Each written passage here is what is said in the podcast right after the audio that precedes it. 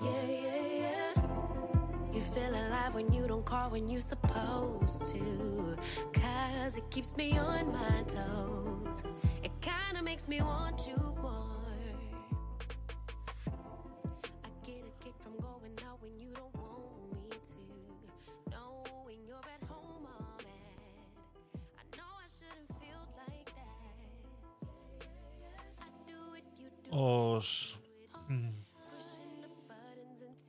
¿Os acordáis cuando. cuando hablábamos de si Putin iba a invadir Ucrania? Salieron un montón de politólogos, un montón de personas eruditas en el tema. Hemos visto aquí un montón de vídeos, lo hemos comentado y nos unimos a esos análisis diciendo Putin no es tan tonto de invadir Ucrania. Putin no es lo suficientemente tonto o es demasiado inteligente para invadir Ucrania. Hubo una tertulia inmensa en relación a esto, analizando gente súper especialista en guerras mundiales, gente súper puesta en temas, analizando otras guerras de otras épocas, otras guerras de otros años, invasiones eh, similares a esas y pensar, imposible.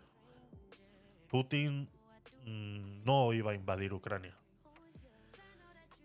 Pues ahí se equivocó todo el mundo, me equivoqué yo por unirme a esas eh, resoluciones pensando de esa misma manera.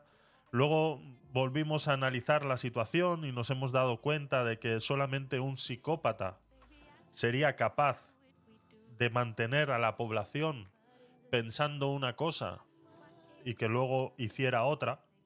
Solamente un psicópata. Eso lo han dicho eh, profesionales de la mente, profesionales de la psicología. Profesionales de la psiquiatría han analizado a Putin como un psicópata. Una persona con problemas de sociabilización eh, y otra sarta de palabras complicadas de entender, pero que al fin y al cabo terminan diciendo todos lo mismo. Pues esto es lo mismo que ha pasado con Pedro Sánchez. Nadie decía, "No, este Pedro que va a decir adelantar elecciones. Este se va a ir hasta el último día. Es tan cabrón, es tan hijo de puta, que se va a ir hasta el último día. Va a agotar su legislatura lo más posible. Pues toma ya. Entonces, ¿qué, qué conclusión sacamos? ¿Que es otro psicópata? Pues igual, podríamos decir que sí.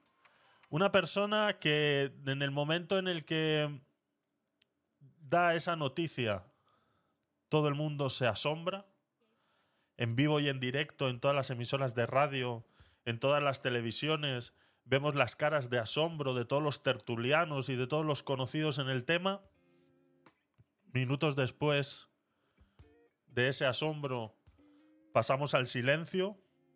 Y minutos después, minutos después, vienen todos los entendidos nuevamente a decir, no, el tío es que es inteligente. El tío es muy inteligente, sabe lo que está haciendo. Eh, a esas palabras eh, que dijo eh, Pablo Iglesias en la radio, se unieron un montón de gente entendida diciendo, es que tiene que haber alguna jugada maestra detrás. Es que tiene que haber algo. Y ya empiezan los análisis que si por una parte es porque ha perdido las elecciones y bueno, y quiere eh, apresurar esto para no dejar eh, eh, enfriar la situación, no dejar a la derecha que reaccione, intentar pillar a la derecha desprevenida. Ha pillado tan desprevenida a la derecha que sus propios compañeros de gobierno ni siquiera lo sabían. O sea, como ha pillado desprevenida a la derecha, la ha pillado a la izquierda.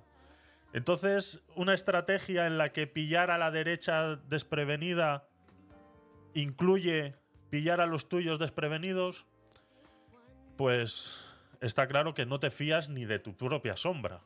Entonces, una estrategia política basada en una sola persona, pues hombre, yo creo que estamos poniendo en un pedestal a alguien que ni siquiera se lo merece, que ni siquiera ha pagado por tener ese pedestal y ni siquiera ha hecho nada en este país para tener ese pedestal.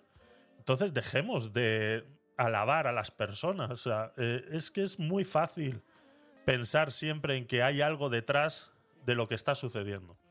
Lo único que podemos ver detrás de lo que está sucediendo es la realidad.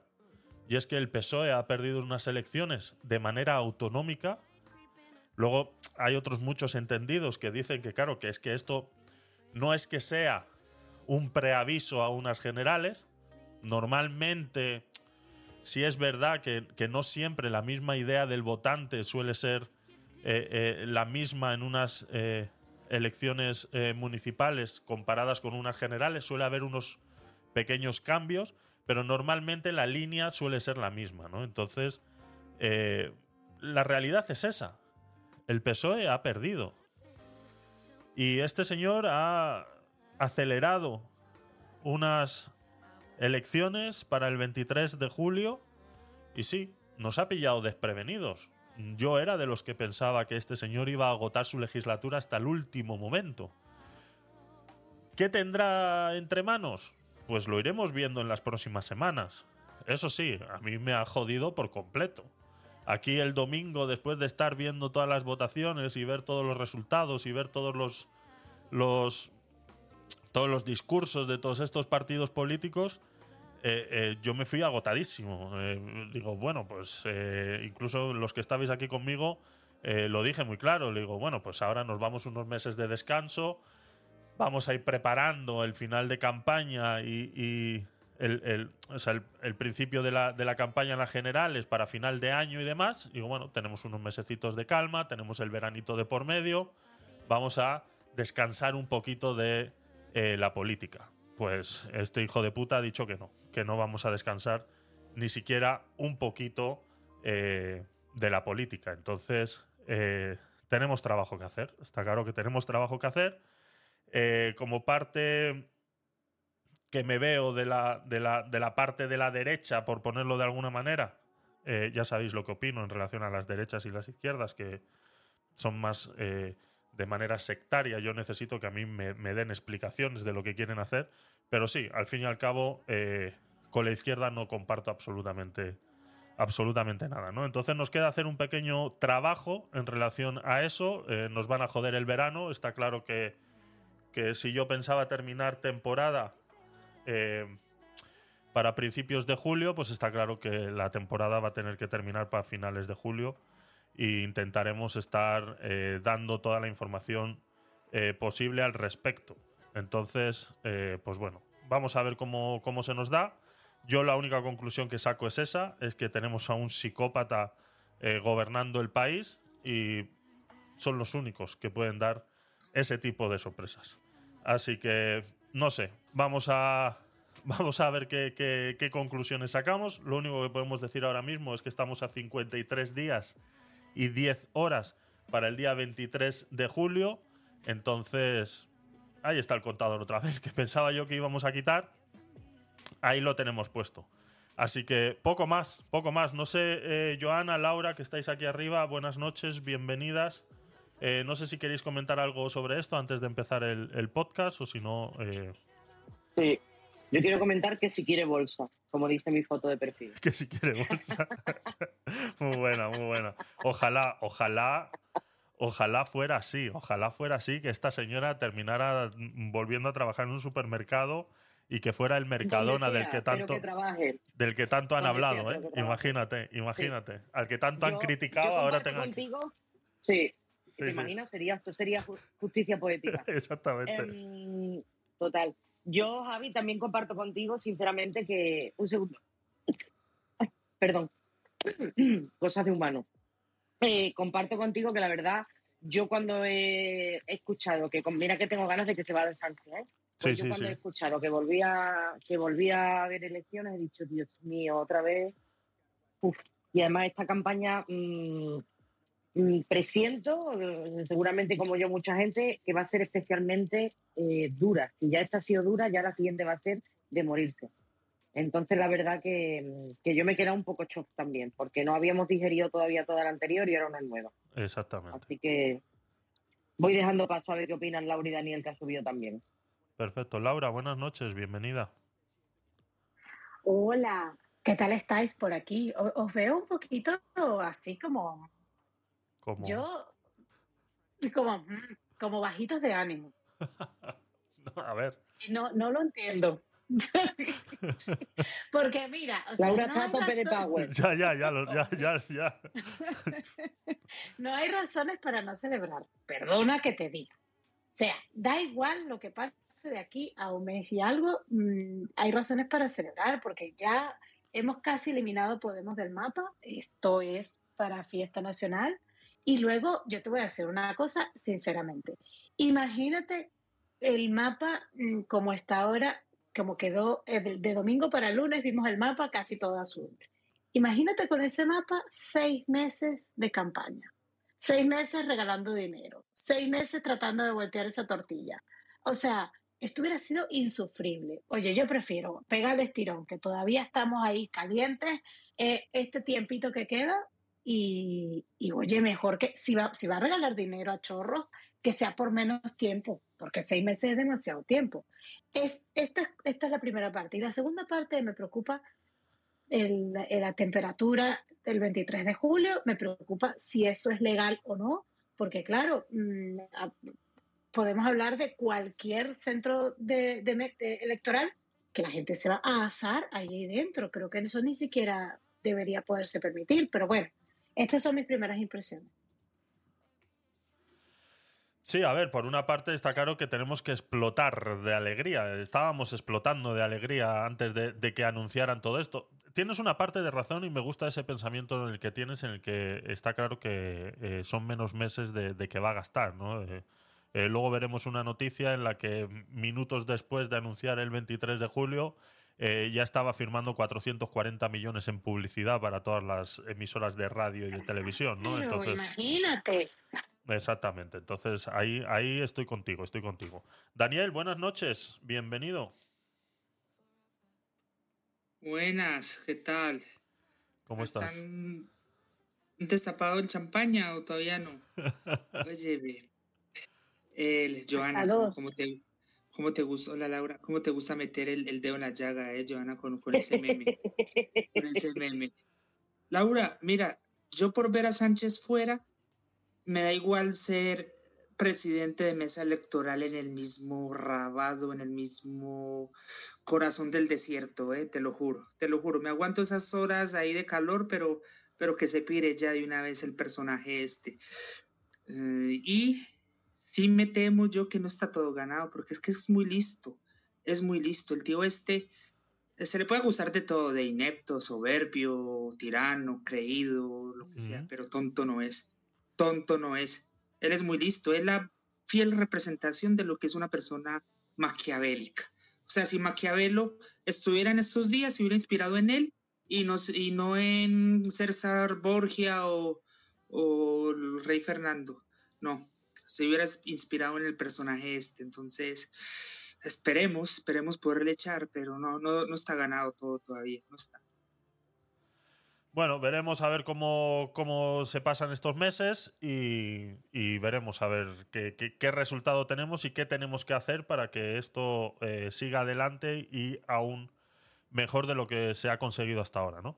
Bueno, pues eh, después de esta pequeña introducción, yo creo que podemos empezar el podcast. Hablaremos eh, de estas cosas y alguna más. Tengo un montón de noticias guardadas eh, eh, que no han caducado en el tiempo y que son bastante interesantes que me gustaría tratar con vosotros, pero siempre ya sabéis que podéis, si queréis que veamos alguna noticia específica sobre esta cuestión de, política, pues ha- hacérmela llegar por el chat o, o lo que sea y le echamos, le echamos un vistacito, ¿no? No tampoco quiero... eh, eh, vamos a dejar que, corra un poquito eh, la semana y de repente para el viernes podemos sacar un poco más de conclusiones en relación al 23 de julio. Entonces hablaremos sobre alguna que otra noticia, analizaremos temas de sociedad, temas de tecnología, temas woke que tenemos pendientes de, de la semana y que no caducan a pesar de haber ganado unas municipales y unas elecciones, pues todavía nos quedan unas generales que hay que combatir todo este pensamiento woke y progre.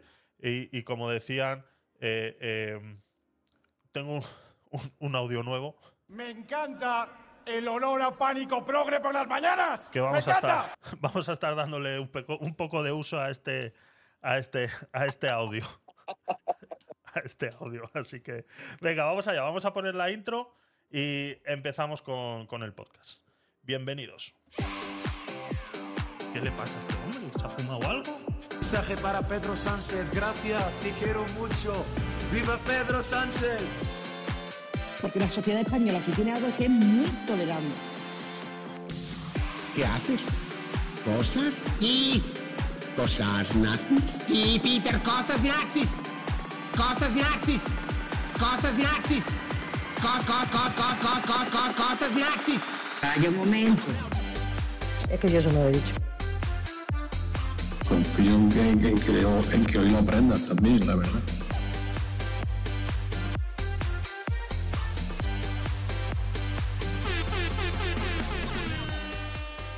Pues como estamos acostumbrados, vamos a hacer cosas nazis. Vamos a hacer cosas nazis y dentro de esas cosas nazis, pues hay un montón de cosas más. Entonces, eh, antes de continuar, recordar que este programa está siendo grabado y que se sube luego a todas las plataformas habidas y por haber, tanto en modo audio y podcast como en modo vídeo a nuestro canal de YouTube. Eh, a todos los que me seguís en Instagram, ya os he ido avisando eh, uno a uno de todos los que me conozco, que me seguíais y demás. Me hackearon la cuenta de Instagram. Eh, si estáis recibiendo algún mensaje con mi careto ofreciéndoos criptomonedas de una manera fraudulenta, pues no soy yo, ¿de acuerdo? Eh, ya os he avisado. Gracias a, a- Joana me avisó también sobre, sobre esos, esos mensajes que estaban, que estaban llegando. Estoy intentando pelear con Instagram para que cancelen esa cuenta, pero está claro que los hackers saben más que los propios de- de Instagram porque está siendo prácticamente imposible. No hay manera de que Instagram conteste de una manera que no sea un, robot o una inteligencia artificial o lo que sea que está cojones contestando los correos que mando. Porque no hay manera, no hay manera. Entonces, eh, que lo tengáis en cuenta. Si me seguís en Instagram, en la cuenta de Tecnopolit, esa cuenta ya no la tengo eh, en mi poder, me la han robado y la están utilizando para mandar eh, audios a, a todos los seguidores que tenía en esa cuenta. Entonces, he creado una nueva que se llama Tecno- Tecnopoli barra baja oficial. Si me queréis eh, seguir ahí, de momento la tengo en stand-by con un par de fotos, que es lo que estoy intentando que me ayude para poder identificar la anterior y poder intentar recuperarla, pero bueno, eh, no pasa nada, tampoco es algo en que... grupo de Telegram, Javi, para poder seguirte. Vale, vale, ahora la ahora, ahora lo ponemos. Y, y, bueno, que lo sepáis. Si me seguís en, en Instagram y os llegan mensajes eh, ofreciendo criptomonedas con una captura de pantalla de mi Gepeto y algo del BBVA y cuestiones así, y os escriben eh, por privado, pues no soy yo. Yo jamás eh, os voy a escribir por privado para ofreceros criptomonedas. Ya sabéis que tenemos un programa específico para hablar de eso. Y el que quiera hablar conmigo de eso sabe los canales oficiales que hay, que son mi teléfono móvil y eh, eh, tendrá mi número de teléfono y todo lo demás. Jamás se hará por ninguna red social eh, de ninguna manera, ¿no? Entonces, eh, que lo tengáis en cuenta. Otra cosita así, modo noticia. eh, puse eh, contra... eh, Sabéis que me dedico al, al tema de las redes sociales y todo eso. Yo todo lo tengo con doble factor. Incluso la recuperación de cuenta de Instagram, esa opción que te da para, para poder utilizar los ocho códigos de recuperación y demás, ninguno de los ocho códigos funcionaba. O sea que el que me ha hackeado la cuenta lo ha hecho muy bien. Eh, la ha puesto en privado, cosa que eh, la reclamación automática que haces a través de, de Instagram, eh, eh, mandas un video, una fotocopia de tu DNI y demás, y te contestan automáticamente a los 10 minutos que no pueden comprobar que esa cuenta es mía porque no pueden acceder a las fotografías porque están en privado. Entonces, si ellos mismos no son capaces de ni siquiera comprobar que las fotografías que están en ese perfil son mías, pues es que ya no sé qué más hacer, ¿no? Les he escrito por correo electrónico directamente a Instagram, a security arroba Instagram no sé qué cosas, y todavía no me han contestado. Entonces, no sé qué más hacer, pero contraseñas fuertes tienen. Es Contra- tranquilizador, ¿eh, Javi. Es muy tranquilizador que el propio Instagram no pueda acceder a las cuentas, a las publicaciones de los usuarios para verificar si te lo han robado o no. Es Exactamente. maravilloso, ¿eh? Es increíble, es increíble. La verdad que es una, es una vergüenza, es una vergüenza. Eh, yo no sé si es que no lo quieren hacer o no sé qué es lo que pasa, pero te- ya te digo, después de mandar selfies, mandar eh, fotocopias de DNI, mandar fotos, te graban un vídeo con la aplicación incluso del propio Instagram, eh, que te dice mueve la cara a la derecha, mueve a la izquierda, arriba, abajo, te hace así un selfie como en modo vídeo y a los 10 minutos te contestan que es que, claro, no lo pueden comprobar. Porque la, cuenta, como está en privado, no lo pueden comprobar. Digo, claro, es que me la han robado. O sea, el tío me la ha robado, la ha puesto en privado y no hay, no hay manera, ¿no? Entonces, pues no sé, no sé qué pasará al final. Al final no, no sé qué vamos a hacer, qué vamos a hacer con eso. No sé qué más hacer, no sé qué más hacer. Eh, más cositas. Eh, en, Twitch eh, hay un código QR en pantalla. Eh, estuvimos probando el domingo con el programa de las elecciones por la noche la aplicación de OpenStream. Eh, es una aplicación donde eh, si escaneas el código QR, si estás sentadito en tu sofá y me estás viendo a través de Twitch, escaneas este código QR con tu móvil y eso te va a llevar a una página web donde puedes mandar audios y fotografías. Entonces, para poder participar en los eh, podcasts pues, de manera más fluida y que tengas las mismas herramientas que esta gentuza que está aquí en Clubhouse. ¿Vale? O sea, para que veáis que pienso en vosotros. ¿De acuerdo? Entonces, eh, eh, así tenéis las mismas herramientas, ¿no? Ya estuvo Rafa el domingo probándolo conmigo. Azulán nos ha mandado un audio hoy, así que voy a ponerlo y así veis cómo funciona esto. Yo quería probar esto de los audios, que me parece una gran, gran, gran, gran idea. Buenas noches a todos.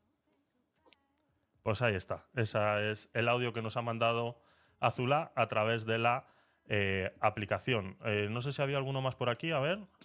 A ver, a ver cómo funciona esto de los audios. Eh, y Ay, mira, sí me temo yo que no está todo fondo. ganado, porque es que es muy listo. probando Es muy listo, audios. Buenas este. noches. Funciona, funciona, Azulá. Eh, gracias, gracias por mandar los, eh, los audios. Así que ya tenéis la aplicación ahí disponible, simplemente escaneando el código QR que veis aquí en pantalla. Y esta cosita amarilla que está arriba, pues es cuando hablan desde Clubhouse. Y pondré algo parecido para cuando hablan desde la aplicación de OpenStream, para que todos los que estáis eh, sepáis lo que está sucediendo. Así que poco más, empezamos.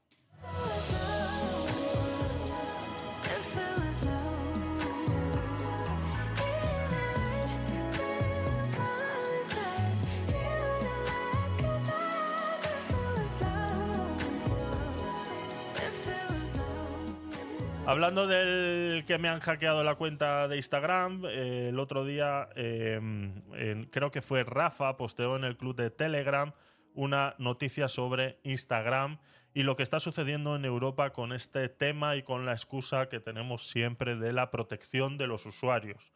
¿De acuerdo?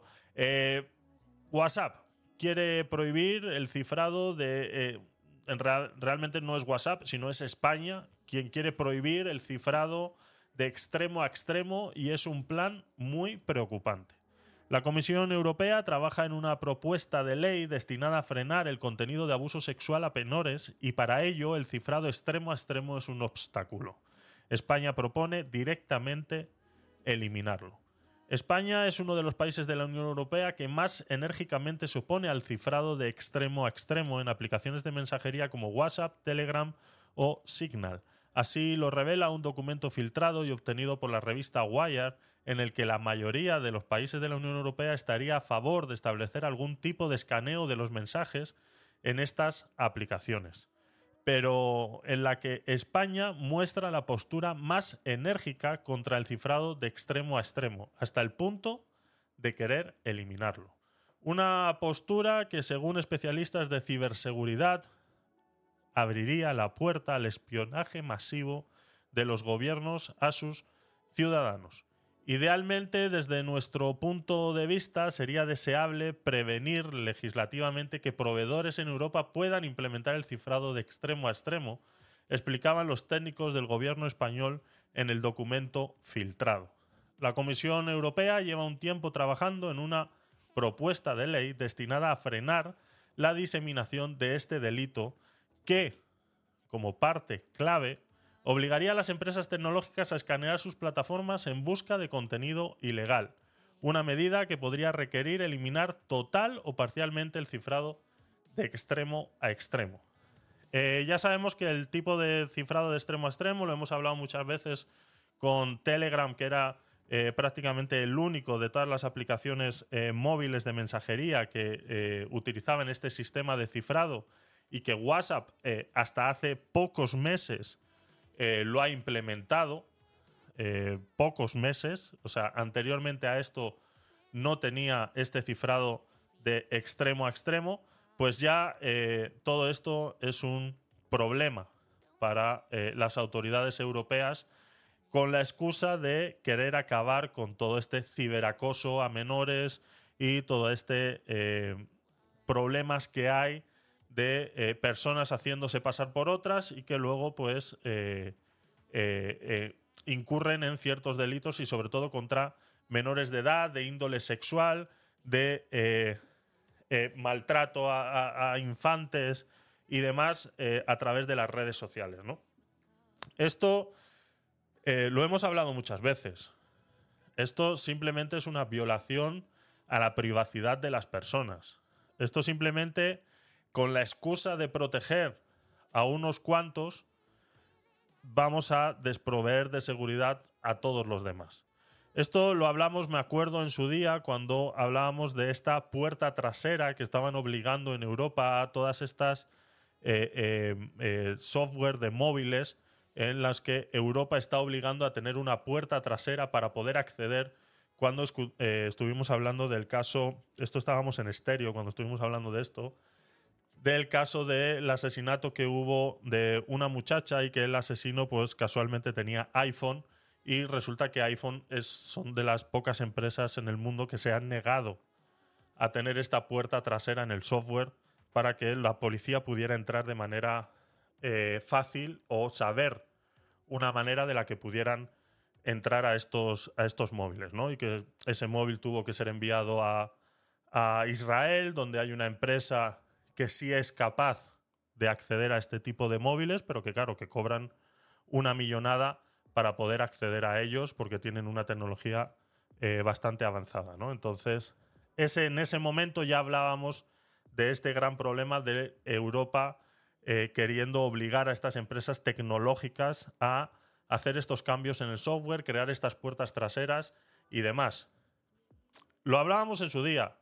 Las puertas traseras, mm, si realmente estuviera eh, protegido el, sistema y que estas puertas traseras solamente las conociera eh, los estamentos de seguridad pertinentes de cada país y que una filtración se pudiera evitar, yo no veo ningún problema. Está claro que si queremos acabar con el tipo de delincuente que sabiendo que ha hecho eso y sabiendo que podemos entrar por ahí, pues como hablábamos de ese caso, no nos podemos negar nunca a eso. Ahora bien, ahora estamos hablando de eliminar directamente esta seguridad. Estamos hablando de eliminar este cifrado de extremo a extremo, por lo que esta tecnología de el man in the middle, que es lo que utilizan los, los hackers para acceder a toda esta información o cuando te conectas a un wifi público de, de, algún centro comercial y todo eso, existe un tipo de hackeo que se llama el man in the middle, que es el hombre en el medio y que se hace, intercepta estos paquetes de datos y que son capaces de saber e incluso son capaces de inyectar eh, más información en estos paquetes, cambiar esta información y entonces eh, mandarte mensajes fraudulentos creyendo que es otra persona la que te los está enviando. ¿no?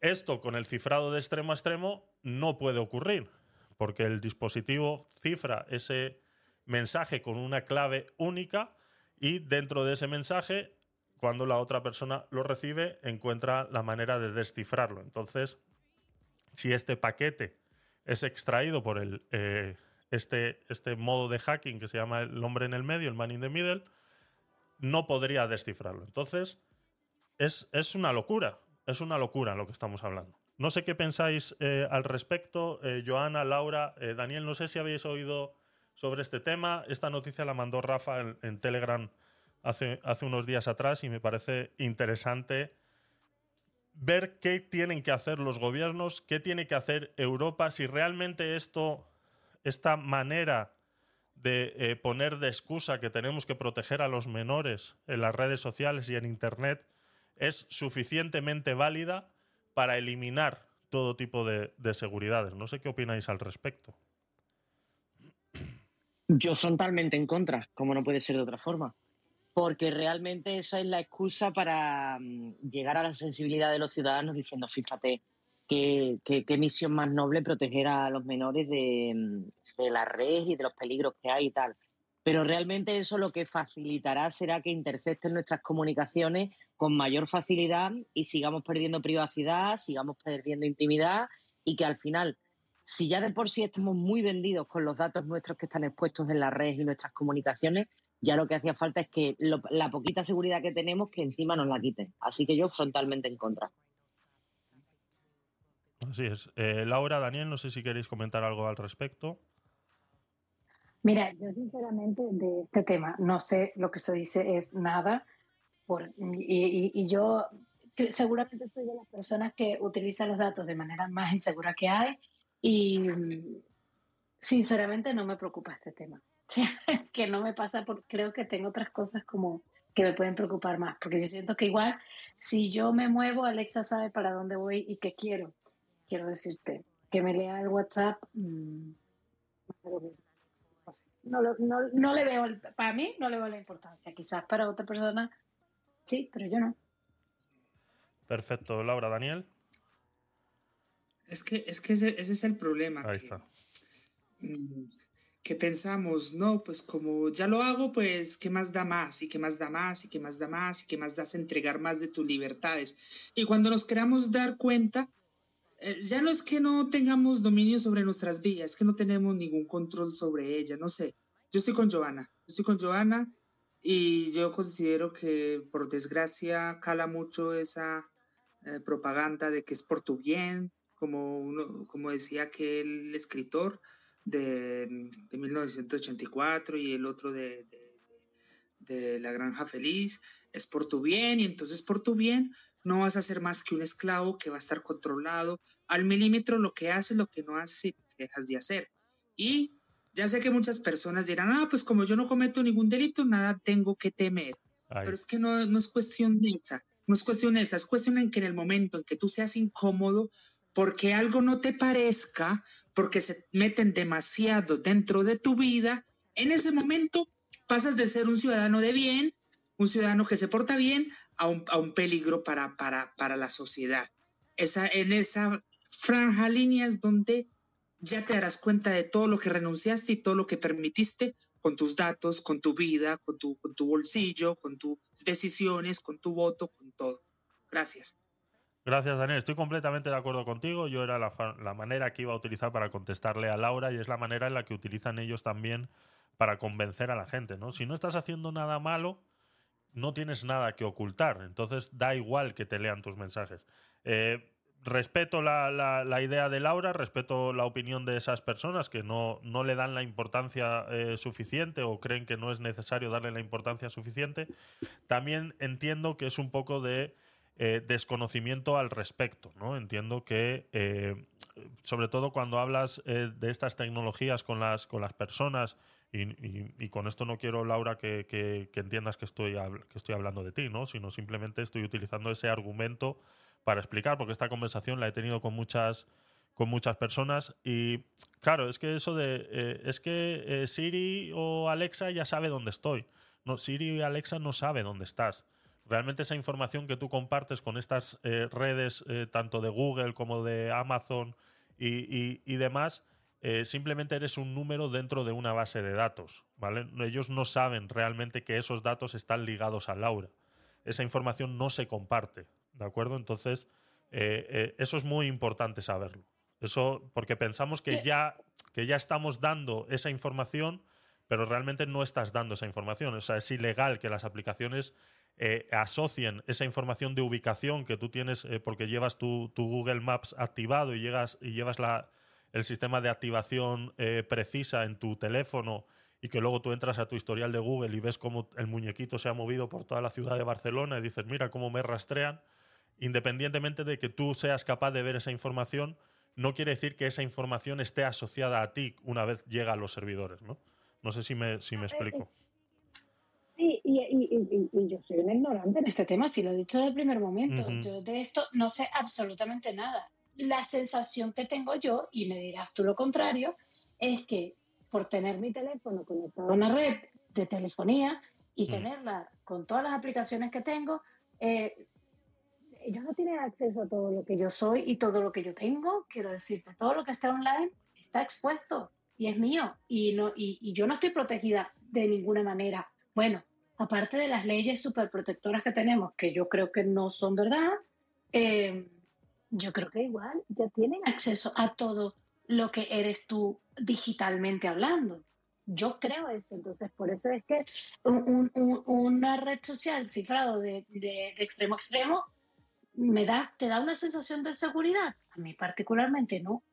Entonces por eso digo, eh, ¿que la quitan? Pues que la quitan. O sea, antes no la tenía, porque hace cinco minutos WhatsApp no tenía ese tipo de cifrado. Correcto. Y seguíamos teniendo las mismas conversaciones que antes. Sí, sí, sí, sí. Eso está claro. No sé, ¿me parece grave? Sí, me parece grave, pero en- para mí hay cosas más graves que esta de invasión de privacidad, yo creo, vaya. Puedo Ujú. estar muy equivocada, pues yo no sé nada de esto. No, no, está claro que, que es lo que, lo que te estaba comentando. No sé, Daniel, si ibas a decir algo. Me ha parecido. ¿Sí? No, la- la- Laura tiene razón en que nuestra privacidad ahora mismo es poca. Eh, parte porque no somos conscientes de ello y en parte pues porque nos hemos envuelto rápidamente en esta tecnología y a muchas cosas decimos que sí. Por ejemplo, las cookies de las páginas. Pero la cuestión es ser consciente de ello y, y- y no dar más todavía de lo que ya tiene, no sé. Me recuerdo mucho el, el caso, es que no, no recuerdo en qué terminó el caso de un terrorista en Estados Unidos. Ujú. No sé si fue el que, el que atentó contra la, contra la maratón de Boston, no, no recuerdo bien. Pero el caso era que la policía no podía entrar, era, tenía un iPhone. Sí, Entonces no podía entrar a la, a la información del iPhone que tenía porque por los protocolos que posee la empresa de Apple. Y eh, el- el- Apple se plantó que no, que esa era su política y que no lo iban a, a- a permitir. Correcto. Ya luego, si salió, si salió una ley federal que les obligase y todo eso, lo desconozco. Pero yo creo que es el proceder. El proceder porque, porque es que, claro, partimos y de ahí las excusas, no solo con esto, también con tú que llevas el tema Bitcoin, sabes que con el, que con el euro digital también tienen la excusa de que es para evitar el eh, que se financien terroristas y narcotraficantes y demás, todos son excusas. Pero, pero el, el- la cuestión de esto, y ya se me fue la palomita, y ya se me fue, es que, es que, bueno, cuando me vuelva en sí, Vale. ya, ya lo recupero y le digo, gracias, perdón. Perfecto, Daniel, muchas gracias. Así es, eh, con el tema del, del euro digital lo hemos hablado muchas veces. Joan, No, y adelante. aquí, Sí, y sí. aquí si os acordáis, por, por sumar un poco a lo que acaba de comentar Daniel. ¿os acordáis del caso de Diana Kerr, Ajá. la chica que asesinaron en Galicia? Ese fue otro, sí. Exacto, otro caso como el que está comentando Daniel, que la chica tenía un iPhone y pidieron permiso precisamente a Apple para poder ver cuáles fueron las últimas ubicaciones del teléfono, los mensajes que mandó y demás, y Apple no dio permiso para hacerlo. Y eso hubiera facilitado muchísimo eh, la, la información que, que de localizar a la chica y demás historias, y aquí también pasó.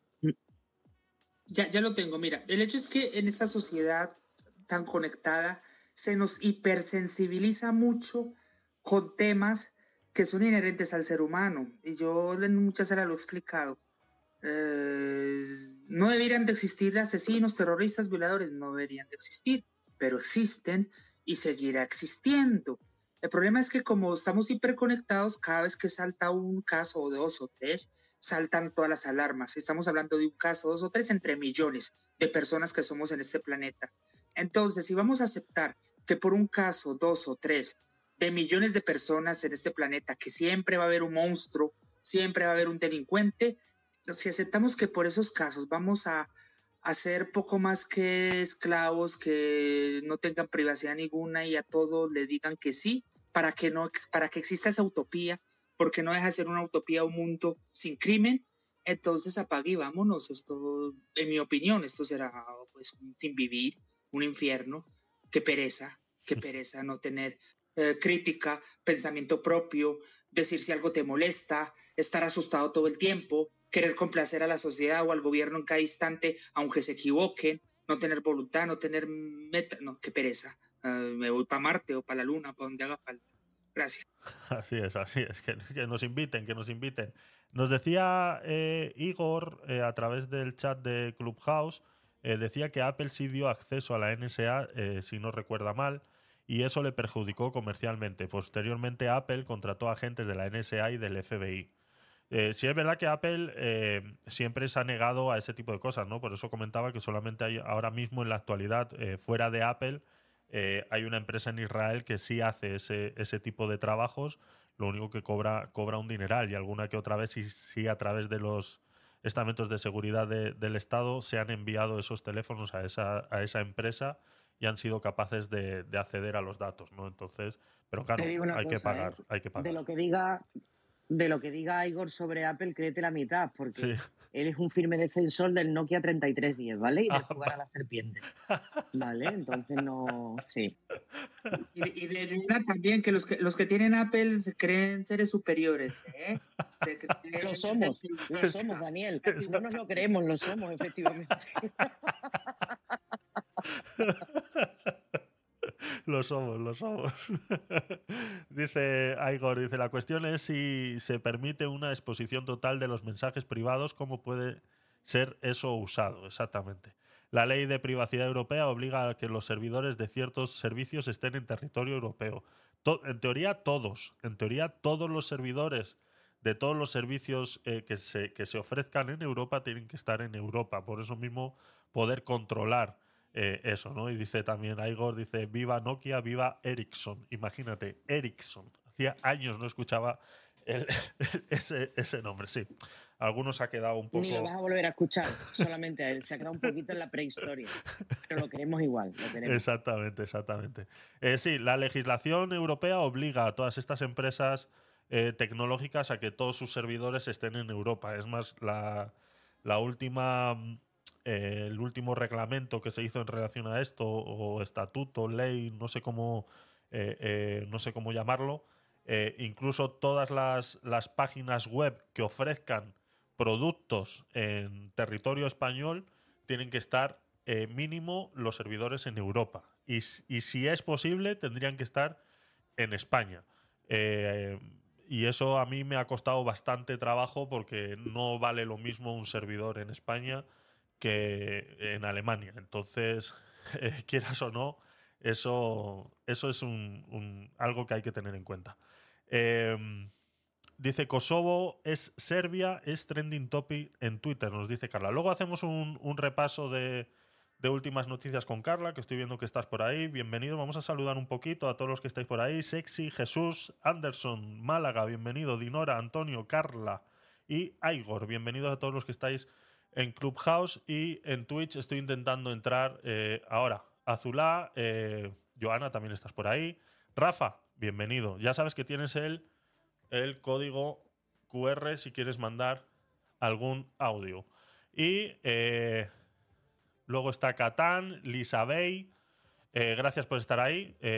Pronunciaros, tenéis el código QR para mandar un audio, o si no por el chat, con mucho gusto lo leemos. Eh, poco más sobre este tema de, WhatsApp y eh, el cifrado de extremo a extremo. Veremos cómo, cómo lo hacen, eh, si es posible. Sé que a pesar de toda esta legislación, como bien estaba comentando Igor en el, en el chat y que corroboro que es cierta, sabemos que todavía hay muchas de ellas que no son así. Por ejemplo, Telegram, sus servidores están en Rusia. no sabemos cómo, cómo podrían hacer Europa, eh, obligarle a Telegram a que quitara el cifrado de extremo a extremo si esto llegara a suceder. Por ende, eh, entraríamos en una situación en la que se tendría que empezar a prohibir aplicaciones en Europa y eso ya suena bastante a, China, eh, Rusia y cosas así. Entonces, eh, hay, que, hay que cogerlo con un poquito de miedo la situación, a pesar de que, bueno, pues eh, algunos piensan que no es eh, necesario preocuparse por esto. Así que poco más. Venga, seguimos.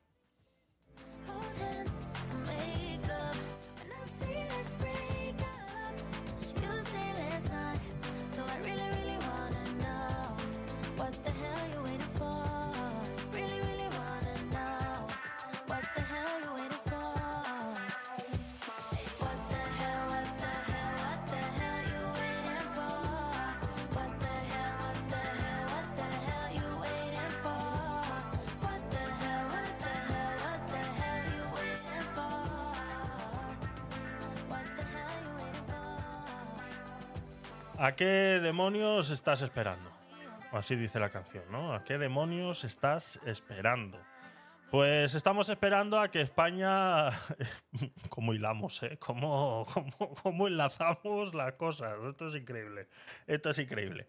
Pues estamos esperando a que España reaccione ante una situación que, al menos en mi persona, y que vengo de, ese, de esa rama de la educación, eh, eh, llevo reivindicando mucho tiempo, intentando inculcar en todos los jóvenes con los cuales he podido hablar, intentar inculcarlos de alguna manera.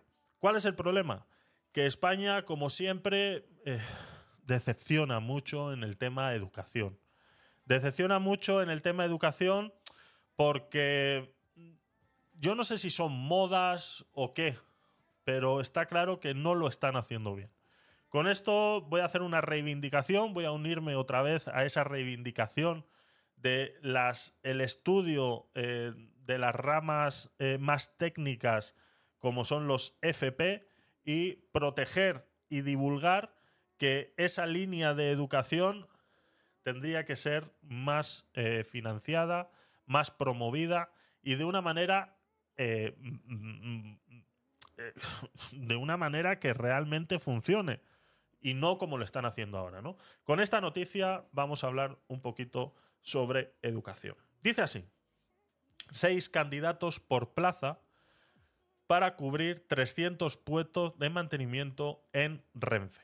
Un total de 1.760 personas se han presentado esta mañana a las pruebas de acceso de la oferta pública de empleo que Renfe ha convocado para 2023 con el objetivo de incorporar a 300 operarios de nuevo ingreso en el área de fabricación y mantenimiento. Las pruebas presenciales que se han realizado en Madrid y en Barcelona han consistido en una prueba psicotécnica junto con una de conocimientos acerca de mantenimiento ferroviario, la cual ha constatado de una parte específica en función de la especialidad y otra parte común para todas. Y me imagino que en Cataluña eh, el catalán, ¿no? Habrán incluido dentro de la. El, el, el, uno, el C1 de catalán habrán pedido, me imagino que que los trenes allí está todo en catalán y me imagino que para cambiar una bombilla eh, del tren y cambiarle las pastillas de freno al tren habrá que, saber eh, catalán. Me imagino que habrán también por ahí, ¿no? De los 300 puestos a cubrir, 270 son de ámbito estatal y 30 solo para Cataluña. Y corresponden a distintas especialidades, ¿no? Son 167 puestos de ajustador o montador, 20 eh, de ellos para Cataluña y 75 de electricidad y electrónica, 10 de ellos para Cataluña y 30 eh, de máquinas y herramientas y 8 para suministros. En total, Renfe ha lanzado para 2023 una oferta pública de empleo que permitirá incorporar a 1.250 trabajadores a la plantilla de Renfe, 500 nuevos operadores comerciales de ingresos y 450 maquinistas de entrada y 300 operarios de ingreso a fabricación y mantenimiento. Ahora bien, ¿cuál es el problema? El problema es que para una oferta pública de 300 puestos de trabajo, en este caso se han presentado 1.760 personas. Dirás, pues hombre, son bastantes para 300 puestos, debería haber más. ¿Qué debería haber más? ¿Debería haber más puestos o más personas aplicando a estos puestos? Está claro que lo hemos hablado muchas veces y yo soy de la gente contraria a que eh, el empleo público sea la manera de emplear a la gente. Está claro que esto simplemente es una noticia para poder hablar de este tema. Esto es una pequeña parte de la realidad de España que la gente que está estudiando un FP, un, técnico, eh, ya sea electrónico, electricista, eh, fontanero, etcétera, etcétera, etcétera, etcétera, etcétera, todos estos trabajos eh, de mano de obra capacitada, esto es una pequeña muestra de la realidad.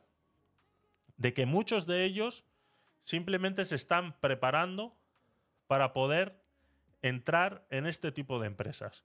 ¿Qué quiero decir con esto? Yo vengo de la rama del FP, yo he estudiado eh, electrónica y electricidad y luego pues he hecho eh, eh, otras muchas cosas, entonces relacionadas con esa, con esa rama y me he encontrado en muchos trabajos en los cuales las personas que están trabajando y que están... Yo empecé a formarme en, en, en Panamá, ¿no? Cuando vivía en Panamá, yo empecé a formarme allí. Allí es, no, es, no es un FP, aquí es lo que viene siendo un, un FP2, eh, eh, lo que era un FP2 en su tiempo. En, en Panamá es más o menos como una carrera universitaria de unos seis años, eh, ya que yo lo hacía en la Universidad Tecnológica. Entonces, eh, todo ese estudio que yo realicé en Panamá aquí vino a ser compulsado y eh, llegaron a la conclusión de que eso era como un FP2 en electrónica y electricidad. Entonces, eh, después de todo eso, yo me he encontrado con el tema de que eh,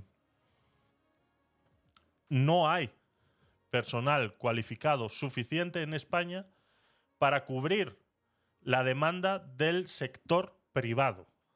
Estamos hablando que 1.760 personas se han presentado para estos puestos en Renfe. Pues esta cantidad de personas no las hay presentándose a los otros puestos eh, que pueden utilizar este mismo conocimiento. ¿Qué es lo que pasa? Que estos FP que se están enseñando hoy en día en España están siendo destinados exclusivamente a estas partes muy técnicas y precisas de estas eh, ofertas de empleo. ¿Qué pasa? Que a mí me viene ahora, si yo soy el dueño de una empresa de ascensores, de Otis o de Thyssen, y me viene esta persona que ha estudiado y que se ha preparado a una oposición de Renfe, y lo cual tiene un estudio en FP en electrónica y electricidad, resulta que no llega a los límites, a los mínimos necesarios para poder contratarla, porque claro, se ha centrado su conocimiento en unos conocimientos acerca del mantenimiento ferroviario. Y el mantenimiento ferroviario solamente lo tiene Renfe. Entonces, estas personas, estamos preparando personas que han estudiado un FP en electrónica y electricidad y que solamente con eso, eh, no sé qué has mandado ahí, Rafa, pero esos asteriscos, eh, no sé si será que te han censurado la palabra o, qué, no lo sé. Eh, un link, claro, eh, no puedes mandarme un link por ahí, mándamelo por susurro. Mándamelo por susurro a través de, de, Twitch. Eh, tengo que quitarlo de los links. La verdad que no sé por qué lo tengo, lo tengo puesto así. Lo tengo puesto así. Mándamelo, o si no, al Telegram. Mándalo al Telegram. Y ya así no hay, no hay problema. Entonces, eh, esto yo lo quería enlazar. no sé si tendrá que ver con lo que me está mandando Rafa. Ahora le echamos un vistazo. Eh, con unos anuncios que he visto. eh, vale, te, lo espero en, Telegram. Eh, unos anuncios que he visto promoviendo. A ver. El confidencial. Renfe pierde 368 millones en 2021, 226 más de lo previsto por el lento tirón de la demanda. Vale, ahora leemos, ahora leemos este. Gracias, eh, Rafa. Eh, y este otro que me has mandado aquí. El gobierno autoriza a Renfe a aumentar su deuda hasta 880 millones para comprar trenes. A ver. vale, ahora hablamos, ahora hablamos de, todo esto. Em, entonces, eh, lo que decía, eh, he visto unos anuncios en televisión, no sé si algunos los habéis visto, de eh, promoviendo este tema del FP, ¿no? Que tenemos que impulsar un poco más el uso del FP y preguntan a muchos jóvenes que, que dentro de esta modalidad de estudio, que qué estudiarían, ¿no? Y me llamó muchísimo la atención que hay carreras dentro de la FP, o sea, hay estudios dentro de la FP ahora mismo que son como si fuera una administración de empresas. Digo, pero a ver, o sea, eh, eh, ¿qué, qué es lo que está sucediendo? O sea, que alguien me lo explique, por favor, y que alguien me explique qué pinta unos estudios eh, muy similares a la administración, ADE, como si fuera un FP. O sea, ¿qué pinta realmente? O sea, estamos distrayendo a los jóvenes realmente de la necesidad que tiene este país de profesionales para cubrir toda esta necesidad. Yo eh, igual estoy dando mucha información, los que me conocéis muy bien sabéis eh, por qué tengo esta información y por qué eh, puedo dar estos datos tan exactos de este problema, ¿vale? Eh, mm, Thyssen, por ejemplo, se encuentra ahora mismo en un... Y yo no trabajo en Thyssen, ¿de acuerdo? O sea, que nadie entienda que lo que yo, esta información que tengo es porque yo trabajé ahí. Thyssen ahora mismo se está encontrando en un problema muy grande porque de aquí a 2025 se le jubila el 80% de la plantilla. Se jubila el 80% de la plantilla. Estamos hablando de Thyssen, la segunda empresa después de Otis de ascensores en todo España y gran parte de Europa y resto del mundo. Es una de las empresas más grandes en ascensores. Pues aquí en España es en el único país que están teniendo problemas para reemplazar este cambio generacional. Estamos hablando de un 80% de aquí a dos años. O sea, hay mucha gente que se podía haber prejubilado y que la empresa llevaba prejubilando durante 20 años a mucha gente, esta última jornada, esta última eh, hornada de personas que podían haber prejubilado no lo han podido hacer porque tendría que cerrar. O sea, literalmente, la empresa en España tendría que cerrar porque no tiene operarios. Entonces, estamos haciendo las cosas mal. La educación en España no está funcionando. No se le está transmitiendo a los jóvenes lo necesario para que entiendan qué es lo que necesita este país. Y a ti te puede gustar administración de empresas. Y no digo que no. Y puede ser que eh, te hayan inculcado eso porque tu padre es gerente en un hotel o alguna mm, cosa de esas, que me parece muy bien. Pero utilizar estas carreras para, por el simple hecho de decir, he pasado por una universidad y tengo un cartoncito que lo avala, señores, eso no funciona. Esa ideología hay que cambiarla. Esa tontería de los cartoncitos y de haber pasado por una universidad no sirve para nada. No sirve para nada. Y esa ideología que tenemos en este país de promover eso no está funcionando. Y la muestra la tenemos ahí. Un fontanero trabajando por libre gana mucho más que un gerente de hotel.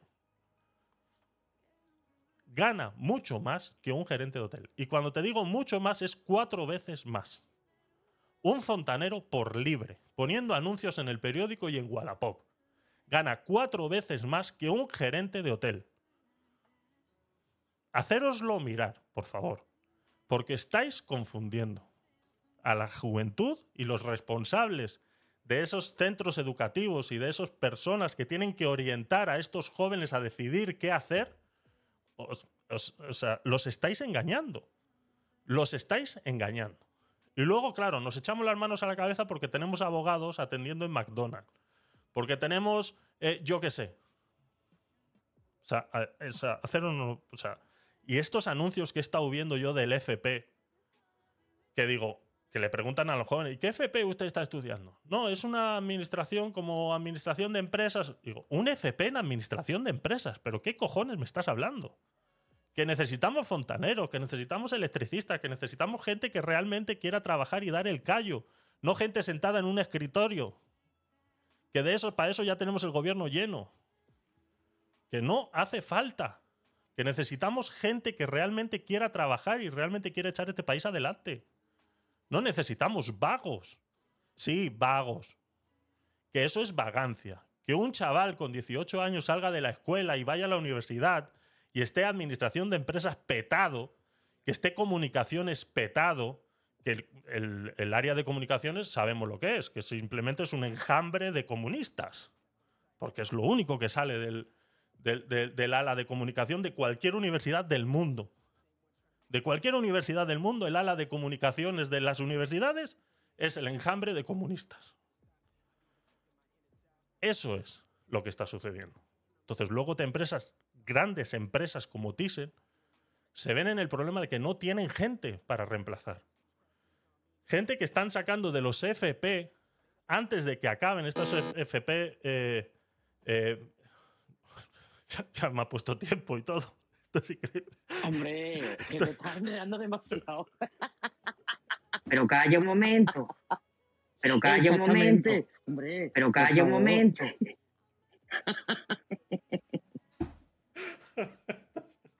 No sé, es que esto no... Dice el refrán. Javi, Yo como el- conozco la- las cadenas de, de que era de Hugo Chávez, yo ya me sentía en una cadena, pero no sé, no, no reaccioné por eso. Será la costumbre. Ajá, ajá. Perdón. dice el refrán, dice el refrán, Javi, que de, de fuera vendrá quien de tu casa te echará. Pues No, no, está claro, está claro. Está claro. Pues ala, venga, ala, hablar. Adelante. Venga, voy a, tomar, Vamos a ver, voy a beber agua. Esto, Bebe, un- bebe un poco de agua, sí, bebe un poco de agua y descansa. Vamos a ver. Estoy de acuerdo con la primera parte de tu discurso hasta que has llegado a la parte de que efectivamente aquí en España se ha abandonado por completo la formación profesional. Eh, se ha tenido en mente que para ser una persona exitosa tú tienes que estudiar una carrera universitaria y de ahí al cielo. Y hemos ido dejando en el olvido las profesiones tan necesarias para todos los ciudadanos como son, como tú bien decías, un fontanero, un electricista, un soldador, etcétera, etcétera. Entonces, eh, ahora que estamos viendo que nos quedamos sin fontaneros, sin electricistas, sin soldadores, etcétera, etcétera, pues estamos yendo a las bravas a retomar esa formación profesional tan olvidada. Yo soy una firme, yo a pesar de que yo estudié una carrera universitaria, yo soy una firme defensora del FP porque mi propia experiencia me ha demostrado que una persona que estudia un FP sale con muchísima más formación práctica que una persona que estudia una carrera universitaria, porque cuando salimos de una carrera estamos verdes, no, lo siguiente, absolutamente lo siguiente.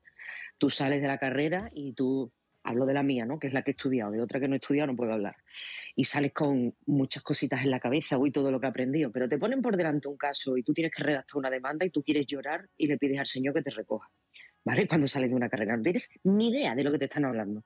Y te empiezas a cuestionar tu vida y, y qué es lo que he hecho yo hasta ahora y es la práctica la que te va dando. Sin embargo, la formación profesional y en concreto, tal y como se está concibiendo ahora mismo, por ejemplo, conozco, mejor el sistema, por ejemplo, que tenemos aquí en Andalucía, que es una formación dual, que es permanentemente teoría acompañada de la práctica, con unas prácticas en empresas, etcétera.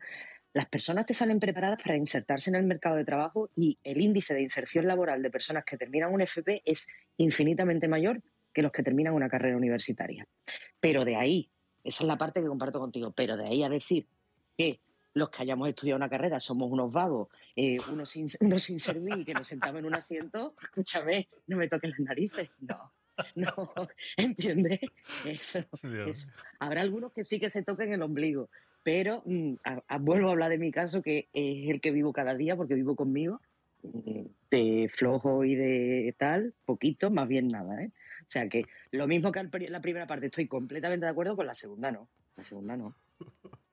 Sí, está claro que aquí se ofende el que quiere, no el que puede. Eh, Laura, Igor, eh, Daniel, no sé si queréis comentar algo.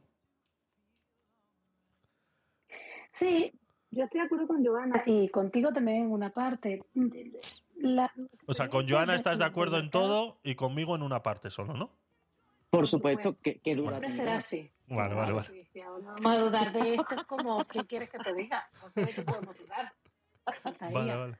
Eh, no, yo creo que hay una cosa, yo vengo de, de- una sociedad que no, no es muy diferente a, la española y donde yo estudié y donde yo me formé, que fue en Venezuela, en otro año, en otra época, en otra historia, que no es ahora, probablemente, eh, donde había mucha competencia. O sea, en realidad la formación, a más formación tenías, a mucho más podías aspirar y era real. O sea, tú eh, trabajabas en un banco, por ejemplo, mm, y tenías un posgrado, y ya por tener posgrado te subían el sueldo. Ya. O sea que en realidad la formación tenía premio. Entonces, yo nací en una parte de la sociedad, obviamente no toda, en una parte seguramente muy exclusiva o seguramente muy burbuja, lo podemos llamar como sea, en la que la formación valía. Ahora, esto a mí me parece que es perjudicial en el sentido de que muchos nos, hemos, nos vimos arrastrados a estudiar cosas que no nos gustaban probablemente y con que al final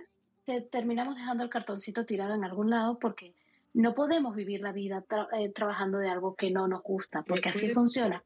Entonces sí, quizás Laura, ¿puedes ahondar, ¿puedes ahondar más en eso? Me causa curiosidad.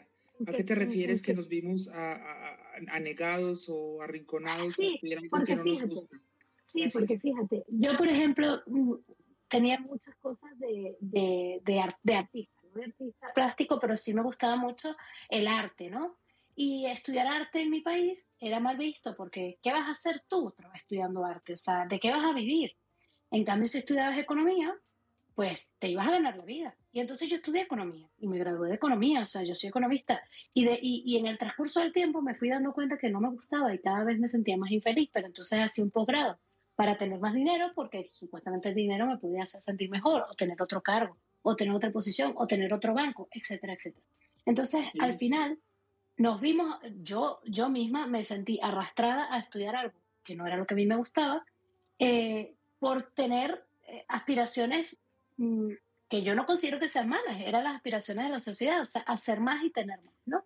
Eh, y, y, al final yo creo que eso es perjudicial porque quizás hay, había muchas personas en mi, en mi carrera o en otras que podían haber estudiado perfectamente peluquería y hubieran sido unas estrellas y además hubieran sido felices, pero peluquería no estaba bien visto. Entonces, mm, estoy de acuerdo, ¿ves? Por una parte, creo que la formación universitaria y, y la formación de profesional debería ser pagada, es decir, si tú estudias más, te esfuerzas más, por mérito tengas más, eh, pero también tener espacio y poder guiar a los niños, que esa es la parte que a mí me preocupa, cómo guiar a tus hijos, cómo guiar a los niños a que estudien cosas que realmente les hagan felices, porque lo que les haga felices van a ser unas estrellas y van a ser los mejores en su, en su tema, y ya no tiene que ver seguramente ganarán muchísimo más dinero porque serán los mejores en lo suyo, ¿no? Y aquí lo dejo. Eh, Totalmente de acuerdo. adelante, adelante, Daniel.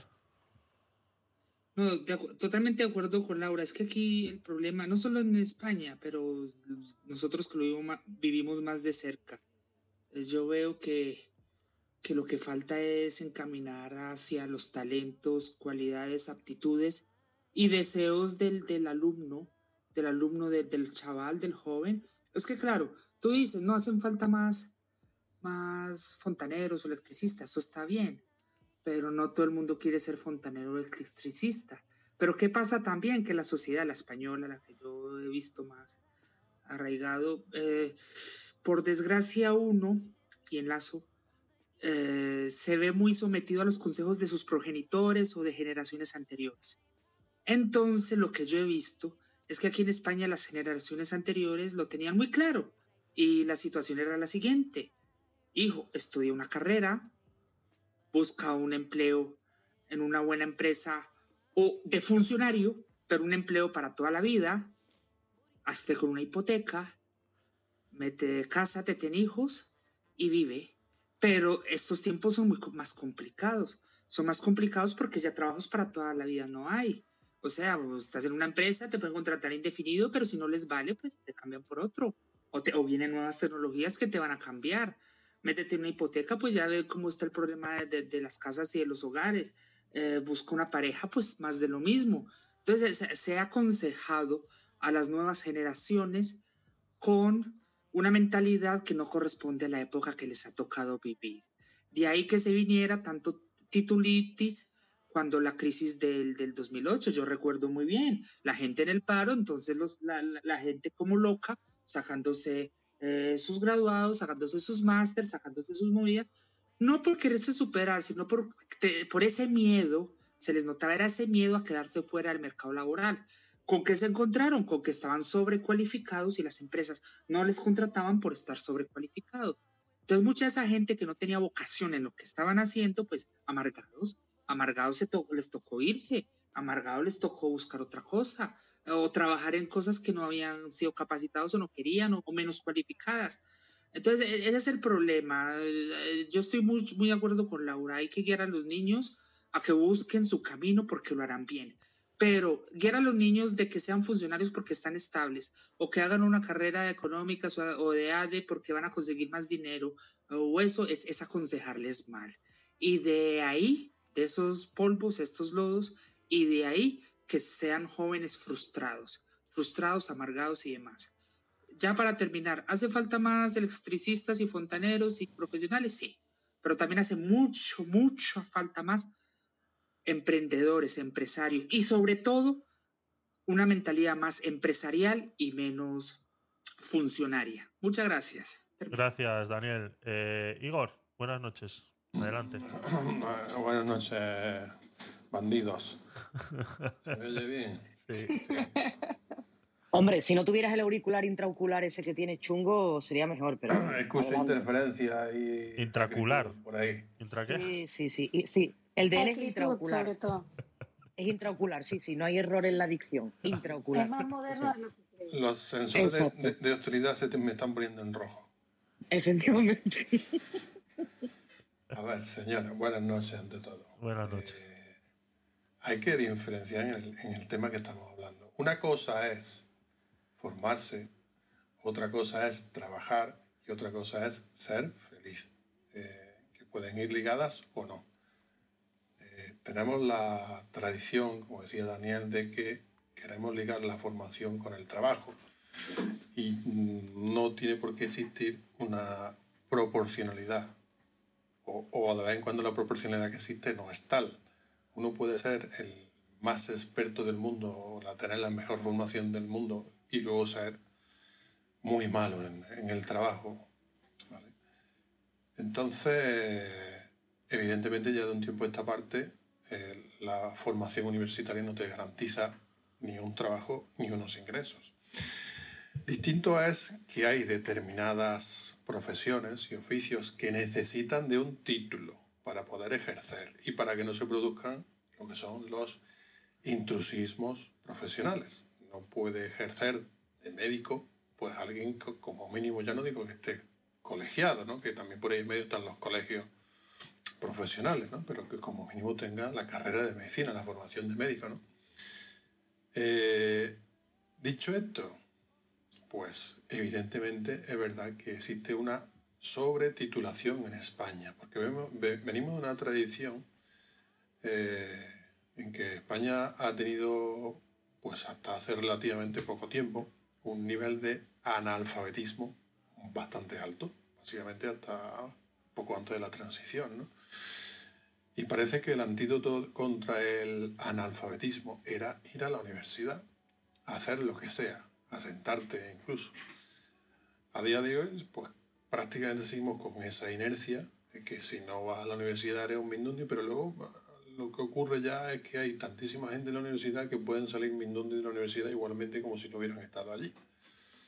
Y por contra, pues lo que estaba diciendo Javier, es que eh, a día de hoy un, fontanero no es que gana más que un, un gerente de un hotel, es que puede ganar lo que quiera. No tiene, no tiene ni que anunciarse, básicamente. Que el fontanero sea feliz o no sea feliz, oye, eso es otro cantar. Si al fontanero le irá bien, tendrá muchas papeletas para ser feliz. Y si al gerente de, o, al cirujano que soñó toda su vida con ser cirujano, su trabajo le resulta amargante, pues a lo mejor es un infeliz.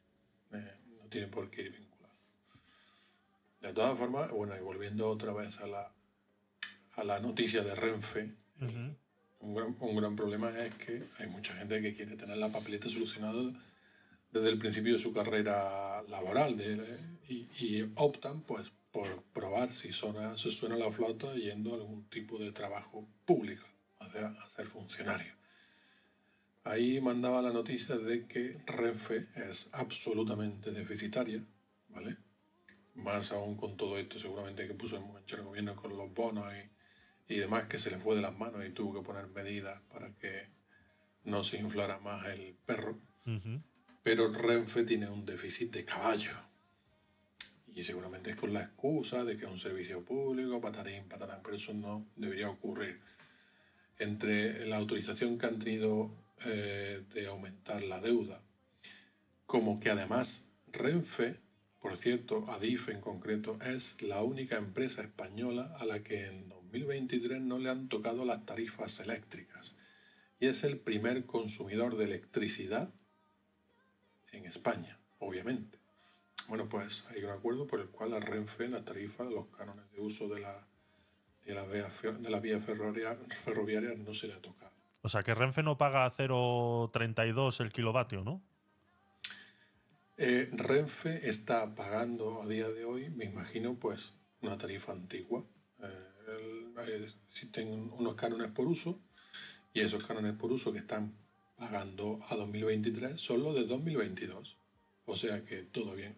Unir, unir todo eso al mogollón de gente, empleo público que tiene Renfe, a la deuda que tiene Renfe y, a todas estas cosas, y tendréis pues lo que, lo que estamos acostumbrados a ver en, empresas estatales. Por cierto, que está ocurriendo, está empezando a ocurrir también con correos. Correos era la, correos y loterías del Estado, que se quería, Lotería del Estado quería privatizarse en parte, porque es un caramelo, y con Correos pasaba una cosa igual. Lo que pasa es que Correos eh, está fallando también. ¿eh? Correos ha sido mucho tiempo eso, un caramelo de las empresas públicas estatales y la están cagando desde hace un tiempo para acá, acordado de aquella campaña publicitaria que hicieron con las furgonetas de correo y con el rediseño del logotipo de correo y todo aquello, bueno, pues correo va muy mal. Está empezando a ir muy mal. Y, es una pena, porque las empresas públicas estatales deberían funcionar pues bien. Pues bien, vale. Me quedé esperando más. Gracias, Igor. Eh, Gustavo, buenas noches. No, no, ya no, ya no, ya calla. Buenas noches. Buenas noches, Gustavo, bienvenido. Buenas noches, ¿cómo le va a todos por acá? Muy interesante el tema que están tratando. Gracias por la oportunidad de conversar. Eh, quería hacer una mención corta a algo que tocó Laura y tocó Daniel. Eh, en, cuanto, a las profesiones se tratan, normalmente ocurre lo que llaman en el mercado, la oferta y la demanda en el mercado laboral. Si bien es cierto, a veces es decir, es mayor la oferta que la demanda en el mercado por los motivos que ya ellos expresaron. Pero hay algo importante que creo que no lo, no sé si lo tocaron previamente, pero me atrevo a, mencionarlo yo directamente, que es la vocación. Cuando tú trabajas en Human Resource, recursos humanos o como se llama en cualquier país, que entrevistas a las personas, no solamente evalúas el currículum, sino que evalúas directamente lo que es la adecuación del hombre al puesto, es decir, de las personas que entrevistas, ¿cuál consideras tú que se encuentra más adecuada al perfil del cargo que tú requieres?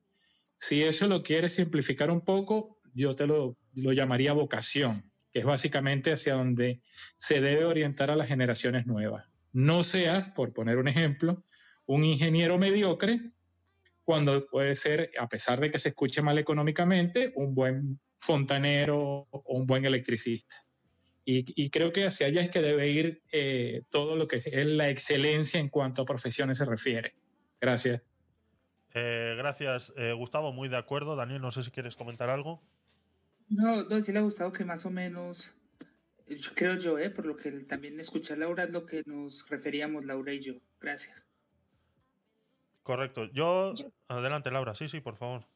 Solo quería agregar una cosa de lo que, lo que decía nuestro querido Igor. Em, bueno, eso de querido. Yo creo que. no pongas el nuestro por delante, di mi querido Igor la próxima vez, ¿de acuerdo? O sea, no nos metas a todos en ese fregado, porque son declaraciones muy fuertes. Son declaraciones muy fuertes. Claro, sensible. Así es. quiere decir que no lo quieres tú, para que no te incluyan este nuestro. ¿vale? Yo te, excluyo. eh, yo eh, lo que decía el de, una cosa no tiene que ir acompañado de la felicidad. Y yo puedo estar absolutamente de acuerdo. Seguramente podemos vivir la vida eh, siéndonos infelices mm, de mierda en el trabajo en el que estamos y así pasar toda la vida. Yo lo que he qué pereza, ¿cierto? Qué pereza, ¿cierto, Laura? Estar así siempre. Yo lo que he comprobado en mi piel es que eso no es posible. O sea, una persona como yo yo mm, pasé muchos años de mi vida infeliz, yendo al trabajo infeliz y ni siquiera me he dado cuenta por qué era infeliz hasta que me di cuenta que era eso. Y, yo creo que las personas tenemos que buscar donde nos sintamos bien. ¿Que eso nos reporta dinero? Bien. ¿Que eso no nos reporta dinero? Pues entonces búscate qué te reporta dinero y, y sigue haciendo lo que a ti te haga feliz. Porque no es sostenible en el tiempo, a mi modo de ver, al menos como una persona como yo. Y eso era todo.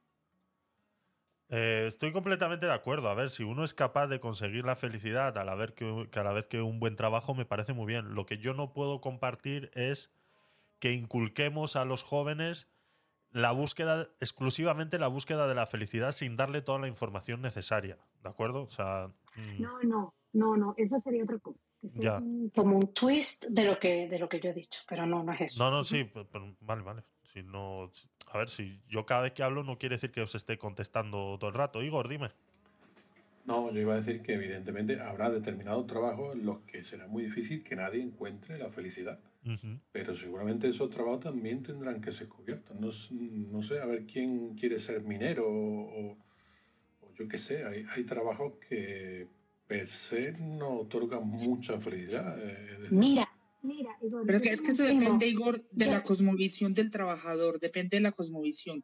A lo mejor ese minero está feliz de poder llevar pan a su casa y tener a sus hijos estudiando y, y- tener a sus hijos o a su Eso familia es. bien. Mira, es que yo- son muchos tengo factores, son muchos factores, no, no, no creo que se pueda generalizar en ese ámbito.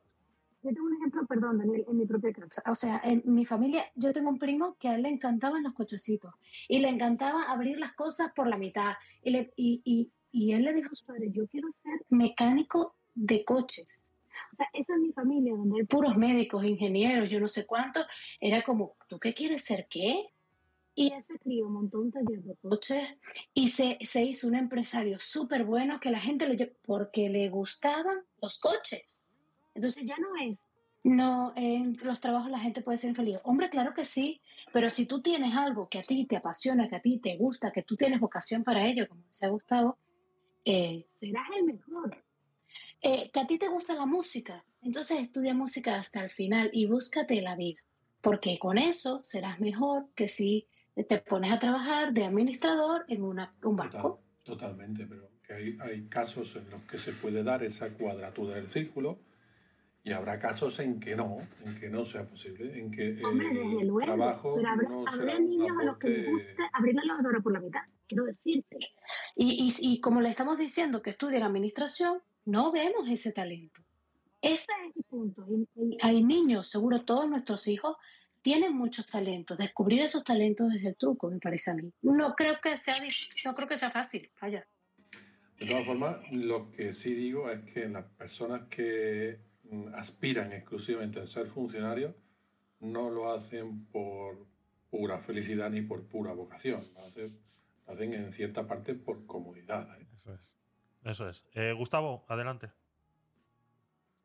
Quería complementar algo de lo que estaba mencionando Laura. Sí. Este, yo estudié gerencia de recursos humanos, en, bueno, entre otra carrera también, pero el punto realmente es que cuando tienes vocación, no digo que siempre se pueda cumplir porque obviamente no todo el mundo puede desarrollarse en su vocación, pero la excelencia en los trabajos, cuando hay vocación, este, justamente por eso es que convergen esos dos factores. Estás haciendo algo que te gusta para vivir y el dinero se convierte en una consecuencia, no en un fin en sí mismo. Por eso lo ideal, que estoy claro que el mundo no es ideal y no se puede lograr siempre, pero lo ideal es obviamente eh, enfocarse más en buscar tu verdadera vocación para poder desarrollarte.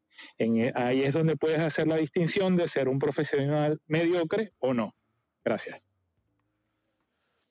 Eh, muchas gracias a todos por vuestras eh, opiniones. Eh, yo creo que poco más podemos hablar sobre, sobre este tema. Eh, yo simplemente eh, para, para terminar entraría en eso. A mí me hubiera gustado que el día en el que yo tuviera que tomar esa decisión me hubieran orientado un poco mejor. Eh, yo estoy contento con mi trabajo, estoy contento con lo que he estudiado, estoy contento, he sido, pues, eh, gracias a Dios, eh, de esos que ha estudiado y ha podido ejercer lo que ha estudiado y, no me va nada mal. Pero aún así yo veo mm, todas estas entrevistas que hacen en, en Internet preguntando a los jóvenes qué quieren ser cuando sean mayores, ya no le hablamos a un niño de 5 años que todos quieren ser bomberos y policías y, y demás, sino estoy hablando de jóvenes que realmente tienen que tomar esa decisión y que se encuentran a las puertas de tomar esa decisión. Yo veo que no están eh, bien orientados o al menos no tienen toda la información. ¿Que hay que perseguir la felicidad? ¿Que hay que perseguir lo que a uno le gusta? Por supuesto, eso no se lo debe negar nadie, nunca a nadie, a nada. Yo siempre lo he dicho. Yo si viene tu hijo y te dice quiero ser influencer, eh, eh, ayúdalo para que sea influencer, que quiere ser eh, youtuber, ayúdalo para que sea youtuber, que luego encuentra y ve que no es lo que le, le hace alegría y puede cambiar, pues adelante, hay que apoyarlo, siempre hay que apoyar a la juventud en que haga lo que quiere y lo que le gusta. Pero también tenemos una responsabilidad en la cual tenemos que dar toda la información necesaria. Y si tú le dices ahora mismo a un joven que está saliendo de, de- sus estudios primarios y tiene que elegir qué seguir estudiando, y tú le dices que, por ejemplo, una empresa como Thyssen está eh, eh, buscando personal que pagan casi 2.000 euros al mes por revisar ascensores y que es una empresa que eh, la gente que entra puede llegar a jubilarse ahí, pues igual pueden llegar a tomar una decisión y probar, igual de repente les gusta, igual no. Eh, creo que hay que dar toda la información. Yo creo que es primordial dar toda la información, ¿no? Espacio patrocinado por Thyssen. sí, más o menos. Thyssen, págame. Págame, desgraciados. sí, eso es. Así que poco más. Venga, seguimos.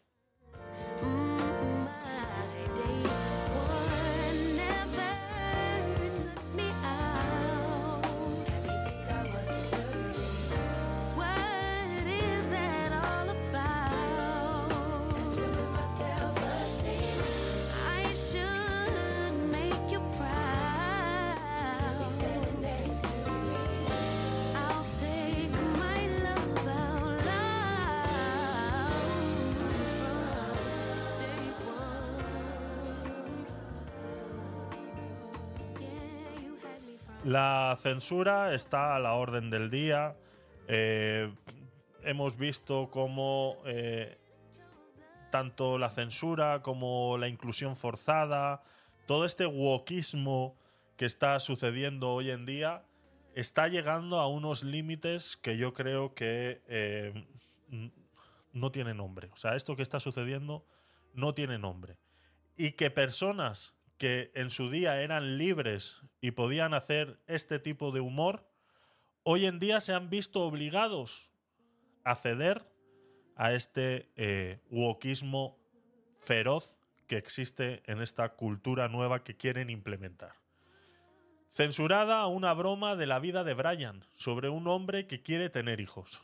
La adaptación teatral de la película de los Monty Python sufrirá una famosa escena, eh, suprimirá una famosa escena por ser considerada transfóbica. Los Monty Python estrenaron en 1979 una de las comedias más celebradas de la historia del cine, La vida de Brian. Una desternillante película sazonada de principio a fin con el característico humor absurdo y en ocasiones muy ácido del grupo de humoristas británico. La película ha vuelto a ponerse de actualidad más de 30 años después de su estreno por la puesta en marcha de su adapta- adaptación teatral.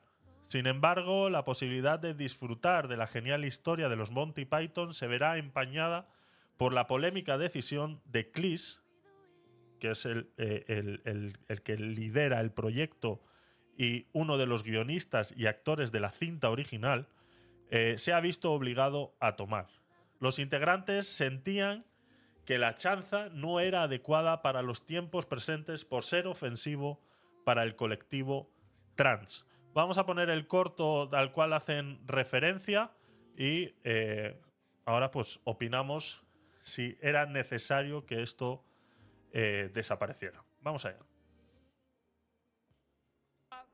Compren mientras están calentitos. Yo creo, Reg, que un grupo antiimperialista como el nuestro debe reflejar las divergencias de intereses entre las bases. De acuerdo. Francis. Eh, Sí, creo que el punto de vista de Judith es muy válido, siempre que el partido no olvide que es el derecho inalienable de todo hombre. O mujer. O mujer. Ser liberado. O liberada. O liberada. De acuerdo. Gracias, hermano. O hermana. O hermana. ¿Por dónde iba? Ya habías terminado. Ah, sí. Además, también es derecho de todo hombre. O mujer. ¿Qué fijación tienes con las mujeres? Están, nos estás distrayendo. Las mujeres también tienen derecho a participar en nuestro movimiento. ¿Por qué te preocupas tanto por las mujeres, Stan? Yo quiero ser mujer. ¿Qué?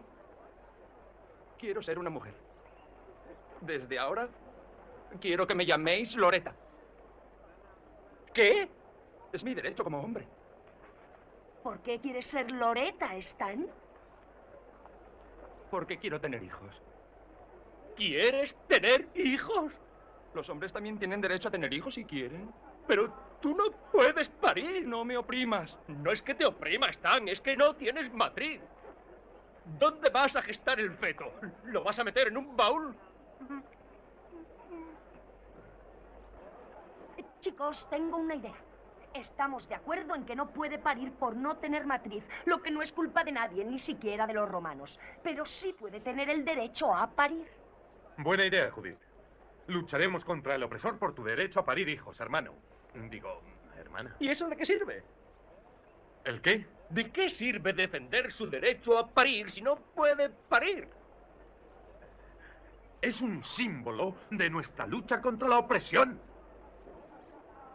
Es un símbolo de su lucha contra la realidad. esa es. Esa es, eh, eh, pues eso, ¿no? Eh, lo que quieren, o bueno, o van o han censurado directamente en, en esta adaptación teatral de esta obra maestra, La vida de Brian, ¿no? Es, es lo que, pues eso, una vez más, la dictadura woke no le permite a John Cleese estrenar La vida de Brian en un teatro si no elimina esta escena. O sea, se ha llegado a este punto. Eh, sin duda, hoy en día tenemos menos libertades que en 1979. Eh, Juan Ramón eh, de Fleta Juan en Twitter eh, decía, John Cleese obligado a suprimir la escena de Loreta de la vida de Brian si quiere representarla en el teatro. Él es el sino de nuestro tiempo. Estamos preparados para hacer frente al totalitarismo al uso, pero no para el de bien intencionados convencidos de ser libertadores. ¿Qué hacemos con esto? Daniel, adelante. Eh, pues, pues, a pues revelarnos, pero como lo dijera, es- estos son, son, en la sociedad, estos son eventos cíclicos, ya lo tuvimos, ya lo tuvimos hace siglos, se llamaba la Santa Inquisición, tuvimos luego el puritanismo del siglo XIX, y siempre es la misma excusa, antes era, lo hacemos por el bien de tu alma, ahora te- para que se salve y no vaya al infierno, y ahora te dicen, lo hacemos pues por el bien de las personas, para que nadie se sienta excluido, nadie se sienta insultado, nadie se, se sienta emocionalmente afectado. ¿Qué es lo mejor para hacer con esto? Pues revelarnos que Netflix nos saca una Cleopatra negra. Pues me quito de Netflix, me voy a Prime o me voy a HBO.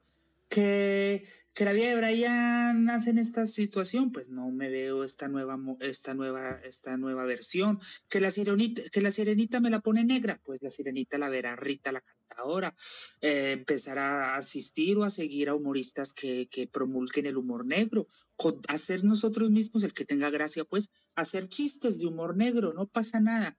Que nos viene la Santísima Inquisición del, del siglo XXI, pues bueno, dígame usted qué delito he cometido y denúncieme. Algún día cambiará, pero empieza por nosotros. El volver a, a las libertades que tú mismo decías que teníamos en 1970. No tan lejos, eh, Javier, no tan lejos. Yo, yo tengo 34 años y, y- y yo de niño recuerdo que en los años 90 las libertades eran muchísimo más que ahora. Luego, a partir de, de- de los atentados de las Torres Gemelas, fue, creo que ahí fue el punto de inflexión. Fueron viniendo a peor, a peor, a peor, a peor, por X motivo, no por los atentados, a peor, a peor, a peor, y nos encontramos en la situación de ahora. Pero está en nosotros revertirla de nuevo. Muchas gracias. Gracias, eh, Daniel. Yo creo que asociar eh, esto que está sucediendo con el wokismo, con una santa inquisición y demás. eh, a ver, entiendo la asociación que quieres hacer, Daniel, pero estamos hablando de épocas muy, muy, muy diferentes y sobre todo. eh, Salvando las distancias. Eso es, sí, sí, sí, sí, por pero- eso. Pero el fondo es, pero el, fondo es el mismo. el Sí, es una que opresión de- silenciar a quien no piensa como tú, silenciar de sí. una manera violenta o pasivo-violenta, porque ahora es una forma pasivo-violenta Eso a es. quien no piensa como tú e imponer la voluntad de unos pocos sobre la voluntad de la mayoría. En eso sí se parece. Gracias. Así es, así es, Daniel, correcto. Eh, Laura, adelante. Mira, ¿sabes qué? Mm, Yo a mí no me gusta mucho Monty Python, no me hace mucha gracia. Y cuando empezaste a decir la noticia, que yo no Ajá. la, no, no la sabía, me pensé, uy, si es que en el 79 hay muchas cosas que hoy no resultan graciosas. Y yo antes de escuchar ya estaba elaborando mi, mi tema en la cabeza, ¿no? Y pensaba, mm, si se dirigen a un público mayor, no necesitan quitar ninguna escena. Si se dirigen a un público joven que tiene sensibilidades diferentes a las nuestras, probablemente sí, si quieres llegar a más personas, ¿no? Eso era lo que elaboraba en mi cabeza. Pero cuando escuché el audio, o sea, me sorprendí porque esa conversación que tienen en esa película en el 79 está en TikTok hoy. O sea, donde la- las personas trans, los, los hombres trans, no, espérate, las mujeres trans dicen que eh, menstruan, Sí. que no puedes menstruar si tú no tienes útero. Y ella dice, tú no puedes parir si tú no tienes matriz. O sea, yo estaba escuchando una conversación que he escuchado cien mil veces en TikTok este último año. O sea, la, la, la esquizofrenia colectiva de que en las personas, eres mujer o eres hombre, y puedes tener cosas del otro, mm, ¿qué es ser mujer? ¿Qué es ser hombre? O sea, es- esto es la vida misma hoy. Claro que no puedes poner esa escena. Si, esta, si esa discusión hoy es una locura, o sea, si hay debates en los que se dice que mm, las, mujeres, los- los- las mujeres trans menstruan y tienen dolores menstruales, o sea, eh, si eso existe hoy como una discusión, claro, esa escena no la puedes poner. Es que no la puedes poner, es como porque es como el surrealismo, ¿no? La realidad versus la ficción. No, no, es que la ficción ahora mismo es la realidad de, de, de buena parte de la sociedad, con lo cual yo no estoy de acuerdo.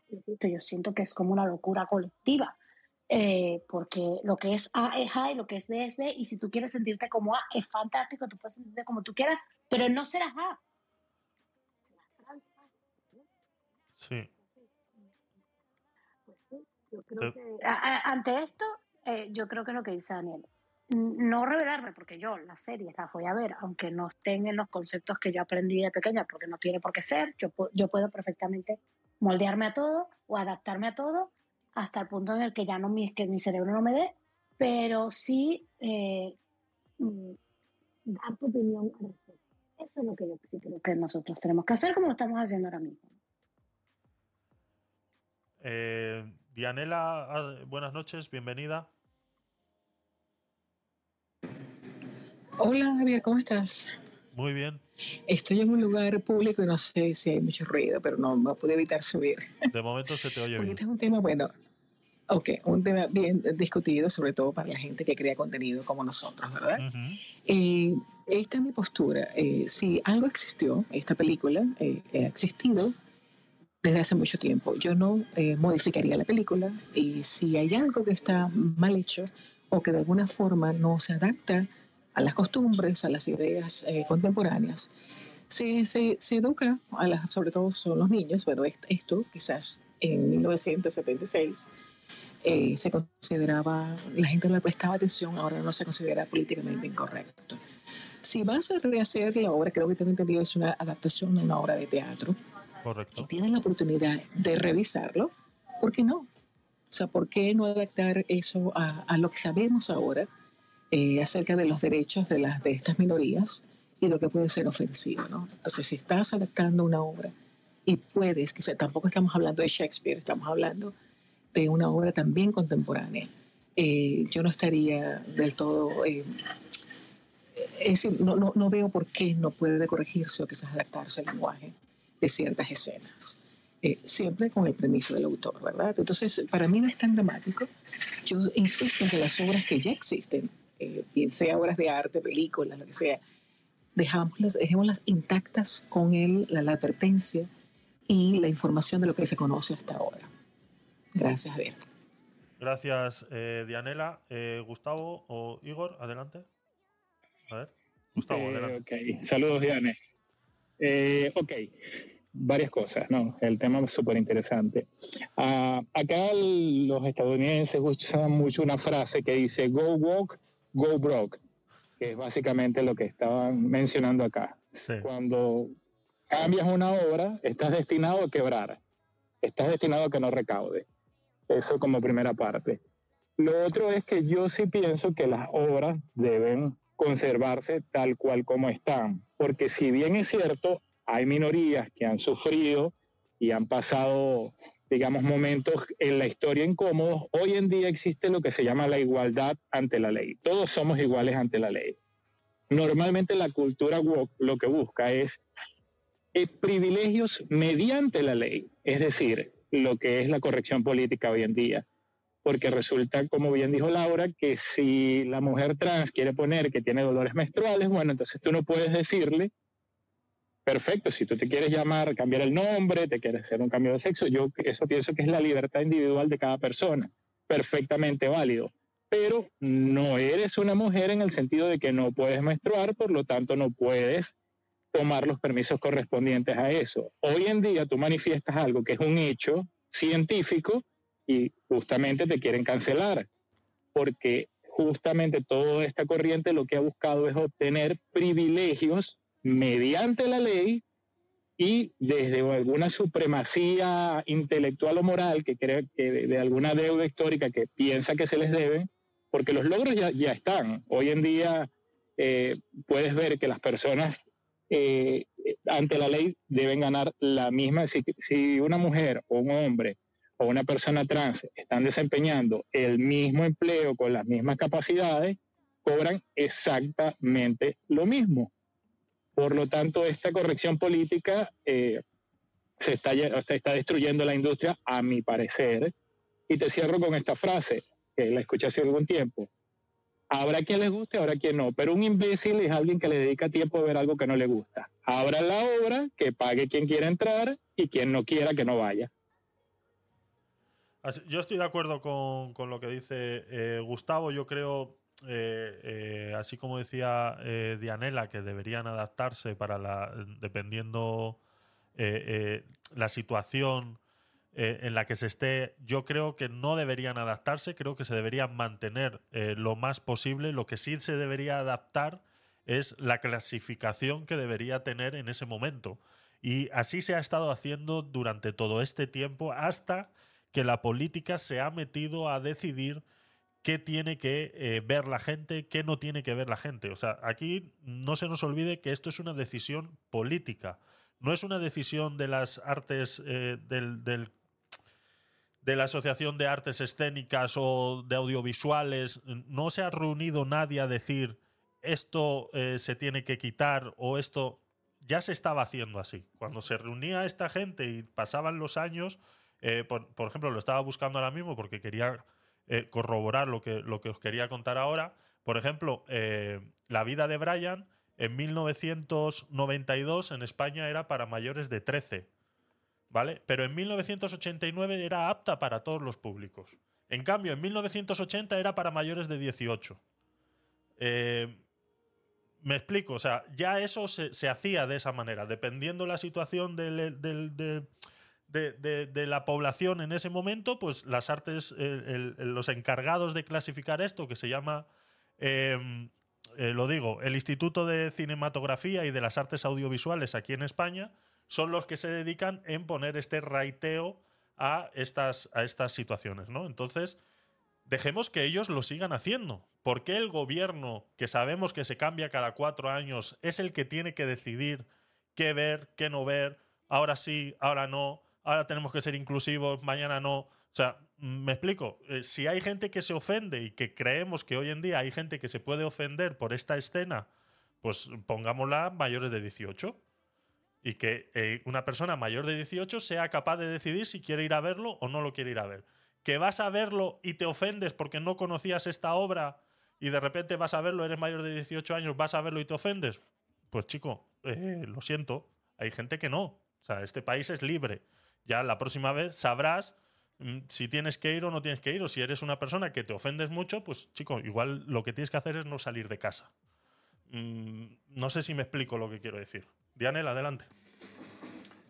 Bueno, es que eh, no se trata de que estamos ofendiendo a la gente, se trata de que hay eh, cosas que son eh, claramente racistas o mm. claramente están ofendiendo, no estamos ofendiendo, incluso lo que el tema que tenías tú la semana pasada, que fue bastante interesante, ¿verdad?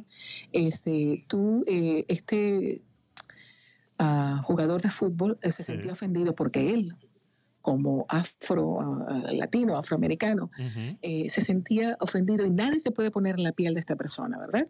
Esto es lo mismo, no se trata de que nos estamos ofendiendo, se trata de que hay textos, obras de arte, películas que son, que son claramente racistas. Yo las Pero esta escena, Dianela, perdona que te vamos a corte. modificar lo que existe, vamos a modificar lo que existe, vamos, si la vamos a poner en escena de nuevo, podríamos revisar y ver de qué forma, y no estoy diciendo que la censura de ningún país debe estar interviniendo y decidiendo qué debes hacer o no. Yo no estoy diciendo que sea la censura, estoy diciendo yo como autor, yo como persona que quiero poner una puesta en escena de una obra de arte, eh, que en su momento se aceptaba y ahora no, eh, lo, lo quiero hacer, lo quiero seguir haciendo o puedo, con la información que tengo ahora, eh, modificar esa parte que puede ser ofensiva, no porque me estoy ofendiendo, sino porque es claramente racista. Pero, eh, Dianela, an- espera, Igor, un segundito. Yo sé que quieres intervenir, Igor. Y antes has intervenido bastante. Vamos a darle un poquito de espacio a la gente y vamos a, a- a- a- a in- interpelar un poquito. Porque yo necesito saber algo, Dianela. Javier, ajá, hola. Carla. Lo subí porque como, déjame decir algo, pues tengo que bajar, me tengo que ir a otra sala. Eh, lo que yo quería decir, no, yo estoy de acuerdo contigo eh, en lo que acabas de plantear. y todo. Yo lo que digo es, ¿verdad? Estas son obras que ya están escritas, que ya están hechas, que fueron vistas, que fueron dirigidas, que fueron, eh, ya tienen su formato hecho. ¿Por qué hay que cambiarlos? ¿Al gusto de qué y de quién? De una minoría. Si esta minoría existe, ¿por qué no son creativos? ¿Por qué no son originales? Y hacen su arte su, y montan su tarima y hacen su chiringuita, como dicen los españoles, hacen su, su película, hacen su obra de teatro, con las cosas que a ellos les guste. ¿Por qué tenemos que cambiar lo que ya está establecido por el gusto de quién? De un 1% de la población, de una imposición que nos quieren meter. O sea, hasta hace poco estuvimos viviendo todos tranquilos y felices. ¿Desde cuándo es que tenemos nosotros que cambiar por X o por Y algo para que otra persona se sienta bien y los demás nos tenemos que sentir mal? O sea, ¿a quién le estamos complaciendo? Es lo que yo veo. Porque si tú tienes un medio para hacer algo, no lo haces. Pero es más fácil venir y cambiar a la sirenita y ponerla morena, ¿verdad? Pone- cambiarle el color, porque con eso complaces a quién, pero al otro lo dejaste como, viendo así a la pared fijo, ¿por qué me cambiaron esto? Eso no tiene explicación. A ese público no se le da una respuesta. Eso es todo lo que tengo que decir. Así es, Carla. Muchas gracias eh, por tu participación. Y ya te puedes ir a otra sala si quieres. Abandónanos. No pasa nada. No pasa nada. Pero no me lo restriegues por la cara, ¿vale, Carla? Por favor. No, no, es que tengo que ir a Twitter, que van a abrir una sala por allá, en que la Claro, abran, me voy. Sigo aquí, pero me bajo, ¿ok? Vale, vale, Yo vale. cumplí. Muy bien, muy bien. Está bien. Eh, eh, yo quería preguntarle a, a Dianela una cosa. Eh, ¿Tú crees que en realidad esta escena, primero, se puede considerar de racismo comparándolo con lo de Vinicius, porque él es negro y realmente es negro de nacimiento, a esta escena que realmente están hablando de algo mm, eh, que tú te puedes percibir como quieras? Y tú puedes... No, no eh, yo vi una película recientemente, pero no me... Eh, eh, claro, estabas poniendo esto como un ejemplo, ¿verdad? Sí. Yo creo- pensé que este era un ejemplo de, de un tema más, más macro, ¿verdad? De, de estas discusiones acerca Sí, sí, claro, por supuesto, lo podemos ampliar expresión a... artística. por eso. Exacto. Quizás esta escena a mí no, a mí no me pareció, eh, la estoy, estoy en un lugar público, no le presté tanta, tanta atención y quizás no puede ser tan ofensivo porque pareciera que es una broma también. O sea, dentro de la broma hay cosas que, que se pueden aceptar. Entonces, tendría que ver exactamente la escena. Pero pensé que era un ejemplo de una conversación un poco más macro Sí, por supuesto. acerca de la expresión artística. Entonces yo, eh, es decir, yo, yo estoy de acuerdo contigo. Yo no voy a modificar, por ejemplo, no voy a retirar una, una estatua que está, por ejemplo, hay mucha controversia en Estados Unidos. Claro. Yo dejaría la estatua quizás con una explicación de por qué en esa época era aceptable poner, por ejemplo, a un moreno, eh, una persona dándole latigazos, por ejemplo, cosas así, ¿no? Eso yo no lo modifico, yo creo que debe estar allí. Pero si tienes la oportunidad de tener una nueva puesta en escena y tienes el material y puedes ser un poco más sensible, no a quien vas a ofender, es realmente, o sea, eh, me- me- a mí me, me perturba un poco la gente que piensa que porque a una minoría le perturba los, los, la mayoría, no, no tiene que hacer cambios. Estamos hablando acerca de, de- eh, no es una minoría, es lo que está bien y lo que está mal.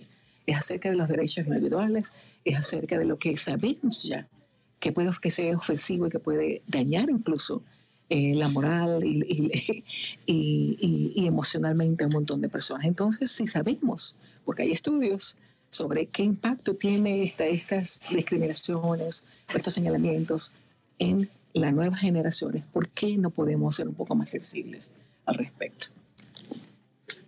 Perfecto, Dianela, muchas gracias. Ya me queda más claro. Eh, Igor, adelante, venga, venga, que vas a prenderle fuego al chat. Dale, venga. Ay, Dios mío. sí, sí, vamos a ver. Dianela, siento, bueno, no lo siento, pero estoy totalmente en desacuerdo contigo porque, en concreto, esta, este corte, que es objeto de censura, no es censurable para nada. En absoluto. Porque es que eh, ahí hacen mención, hacen una discusión, mm, eso se llama humor de lo absurdo. Una persona se puede sentir como le dé la gana, pero eso no, le otorga ningún derecho eh, por sentirse lo que no es. El absurdo de ese corte de la película es que una persona quiere sentirse mujer porque quiere tener hijos, pero no puede tener hijos porque no es una mujer. No podemos censurar la biología. No podemos decir que la biología de una persona es ofensiva. Eh, la biología de una persona, independientemente de cómo se sienta, no podemos decir que es algo que hay que suavizar, que hay que... porque es que se puede hacer sentir mal. No. De la misma manera que no se pueden otorgar derechos basándose en los sentimientos de la persona. No, porque es que entonces eh, vamos a rozar lo absurdo de la película. La película esta la están censurando, igual que muchas otras películas porque el absurdo se está alcanzando en la, en la política ficción. Estamos llevando a cabo una, política ficción de la realidad. Eh, entonces, no es comparable tampoco el tema del racismo eh, con un tema como el que se está tratando en ese corte. El tema de ese corte es tema de los sentimientos, una persona que se puede sentir trans porque quiere tener derecho. Es distinto a que una, lo que comentábamos el otro día, de que una persona, por el mero eh, color de su piel, reciba insultos. Completamente distinto. No, no, no viene a lugar la comparación, ni mucho menos.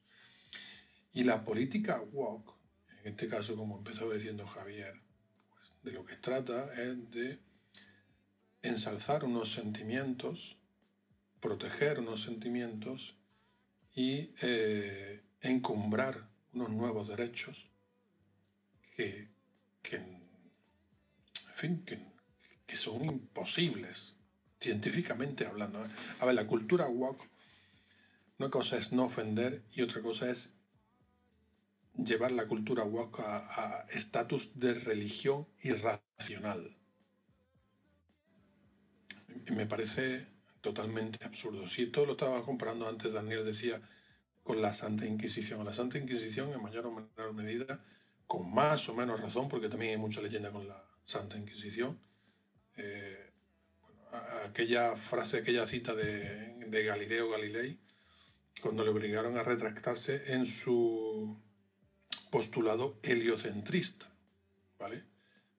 Bueno, pues si a la Santa Inquisición a día de hoy se le achaca estar en contra de la ciencia, en aquel postulado que hizo Galileo con que la Tierra giraba alrededor del Sol, oye, pues no podemos elaborar una nueva religión que niegue hechos científicos. Y es que una persona que no tiene útero, independientemente de cómo se sienta, no puede tener hijos. Que se sienta mujer, de acuerdo. Que se le atribuya derecho a tener hijos, mire usted, eso no entra en las posibilidades de, a día de hoy de lo humano y, por lo tanto no debe recibir ni compensaciones ni eh, gratitudes porque vaya que sea ofendida. Estamos logrando eso, un, un panorama subrealista de lo políticamente correcto.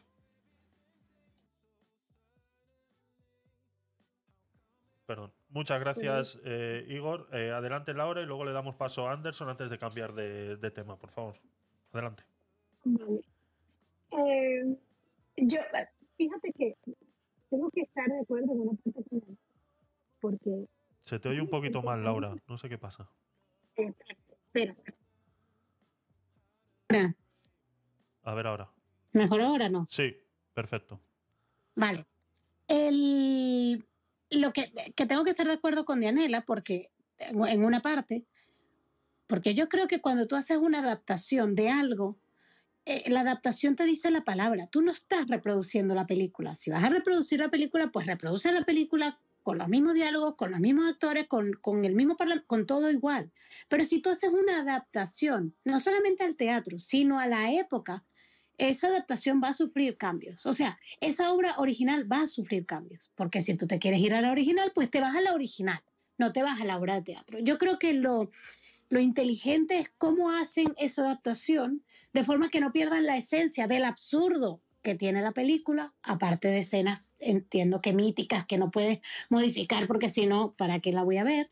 Eh, pero yo creo que lo genial sería adaptarlo al momento y también a las sensibilidades del momento, porque yo creo que no es solamente, o sea, esta escena en particular es la escena del absurdo que estamos viviendo hoy. Es decir, estoy de acuerdo con Rafa que no, que no, con- perdón, con Igor, que no puede ser censurable. Ciertamente, porque esa es la conversación que se está teniendo hoy. Ahora, entendiendo que esa es la conversación que se está teniendo hoy como si fuese cierta, entiendo que la tengan que quitar, porque es como, mm, esto se está en la sociedad como si fuese cierto, como si estuviera bien, ¿no? Mm, Entonces creo que eh, no se puede generalizar en este sentido. Creo, estoy de acuerdo contigo, Javi, que no tiene que ser algo de un gobierno, no puede ser algo pertinente a un gobierno, porque aquí nos vamos todos al infierno, eh, pero sí, a nivel artístico, a nivel creativo, sí que de- yo creo que lo, porque es que si te pones a ver obras de, de hace mucho tiempo, cuando, cuando lo ves hoy dices, "Oh, eso no sobreviviría al humor de hoy. Y, y esa es la lógica. La lógica es que una obra que tiene que verse con los ojos del momento en que se hizo, pero si tú la vas a adaptar, deberías modificarla. Al menos esa es como la forma que yo lo veo. Perfecto, Laura, muchas gracias. Eh, Anderson y luego Gustavo, por favor. Adelante, Anderson. Buenas noches. No te oigo. No. ¿Vas a tener que bajar y volver a subir o...?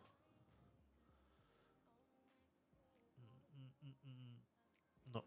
Te bajo y vuelve a pedir la, manita. De- eh, Gustavo, mientras, eh, adelante. Gracias, Javier. Eh, mira, básicamente yo creo que lo que se vive hoy con la cultura woke es eh, privilegios mediante la ley y mediante esto buscan censurar. El mercado se rige por sí mismo. Básicamente tú abres una obra y el que quiere la ve y el que no quiere no la ve. Ahora, intentar modificar algo para no incomodar es romper la libertad de expresión, porque la libertad de expresión radica en que yo pueda decir lo que yo pienso, aun cuando incomode mi opinión. Ya está en cada quien ver o no ver la obra. Modificar una obra con esta intención lo que crea es sesgos en la sociedad. Y obviamente la sociedad, en vez de evolucionar libremente, como lo ha hecho siempre, la estás direccionando hacia un punto en específico. Gracias. Correcto, Gustavo. Muy, muy, muy de acuerdo con lo que acabas de decir. Anderson, a ver ahora. Ahora sí, ahora sí. Buenas noches, bienvenido. Buenas noches, un saludo a todos. Eh, nada, tengo problemas de conexión, como usualmente los tengo. y escuché, eh, por, por encimita medio escuché de que están hablando sobre las tendencias del cine en estos momentos, ¿no? Del cine woke. Correcto, sí. ver Estábamos, si- hemos puesto de, de muestra la vida de Brian, que van a censurar cierta escena eh, porque la van a hacer una adaptación teatral. Entonces hablábamos de si era eh, necesario esto. No, no existe, no existe Ah, un ok. cine. Nunca he escuchado que existe un cine woke. No, no, eso no existe. Debería, Ah, debería ok. existir un cine Eh, woke, que hagan sus películas y que las vean ellos si Debería, quieren. Sinceramente, debería ser una categoría. Y ahí meten un montón de cosas nuevas, como la Scooby-Doo nueva de, de, de que, que Shaggy es negro, eh, que no sale Scooby-Doo, y bueno, entre tantas otras nefastas que están saliendo ahorita, que bueno, Yo quiero que, que pongan a Scooby-Doo y Que- sea un dálmata. Porque a mí me gustan más eh, perros blancos con pintas negras que, que marrones. Exactamente. Sí, sí, Sí, sí, sí, sí. Estoy de acuerdo. Terrible. Bueno, este, mm, ok, bueno, lo que han dicho todo es, eh, es cierto, no sé, es que yo no he visto nunca la vida de e- es- es- esa película, la, la vida de Brian, sé que es una comedia británica, Correcto. Pero no, nunca la he visto. Pero bueno, en fin, o sea, es que me imagino por dónde van los tiros y, y por dónde se encamina todo. Entonces, hicieron lo que hicieron con los, con los anillos de poder, con el Señor de los Anillos, te podrás imaginar que cualquier obra que toquen la van a destruir, desdeñar, escupir y incluso el, el, el chamo este, Henry Cavill, creo que se había quejado porque por The Witcher, no sé si ustedes han visto esa serie. Sí, sí, sí, sí.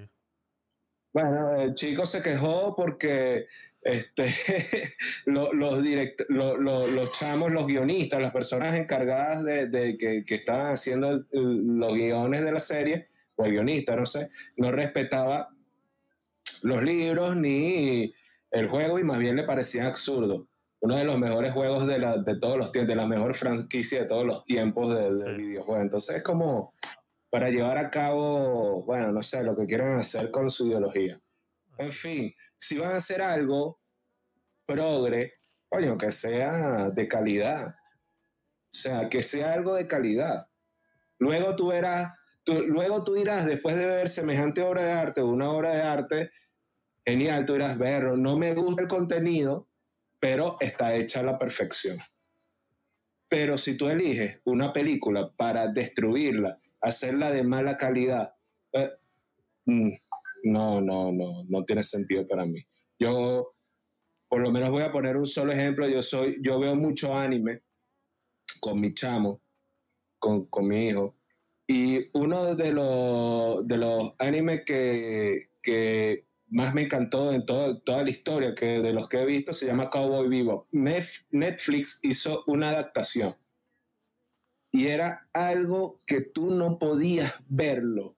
O sea, era literalmente, no, no se podía ver eh, más de dos capítulos esa serie.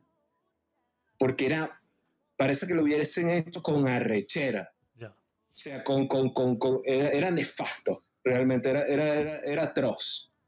Pero bueno, ¿qué les puedo decir? No sé. Adelante. En fin, no tengo eh, nada que comentar. gracias, eh, Anderson. Adelante, Dianela. No, a mí me da risa cuando la, la- la gente llora porque la sirenita dejó de ser rubia y ahora es morena. Eh, son expresiones distintas de la época. O sea, no tiene, y, ¿Y por qué nos están rompiendo? A mí no me da pena que, que le cambien el color a un carácter de que yo vi hace 40 años. O sea, ¿en qué, ¿en qué me molesta o en qué me afecta a mí psicológicamente que le cambien el color? Y nadie está obligando a esa gente a que lo haga, nadie está pagando para que lo haga, son expresiones culturales, artísticas de los tiempos en que estamos viviendo. Y no entiendo por qué nos molesta tanto. No, a mí no me molesta. Yo no lo he visto, pero a mí no me molesta. O sea, el, ca- el cambio de, de, de, de- por lo menos, esa es un- una opinión mm, personal, el cambio de raza en una, en una película, en una obra, para mí no, no, no genera molestia, para nada. Lo que sí me genera repudio es el tema de cuando hay ideología por dentro. O sea, es que se ve, es que se ve, es que, es que se ve. Por ejemplo, tú no, no sé si Daniela, que sé que es directora, porque es- la sigo y veo su perfil, no, no, no- ha visto Los Anillos de Poder, eh, que es referente al Señor de los Anillos.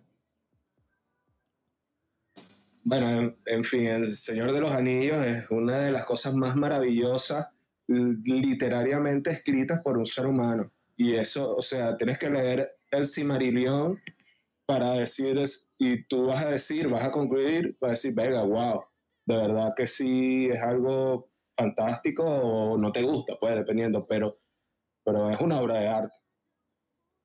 Y agarrar el contenido y la importancia de lo que es esa obra y fragmentarla, doblarla y colocar cosas que no tienen sentido y de paso que hacen las, las, vainas mal.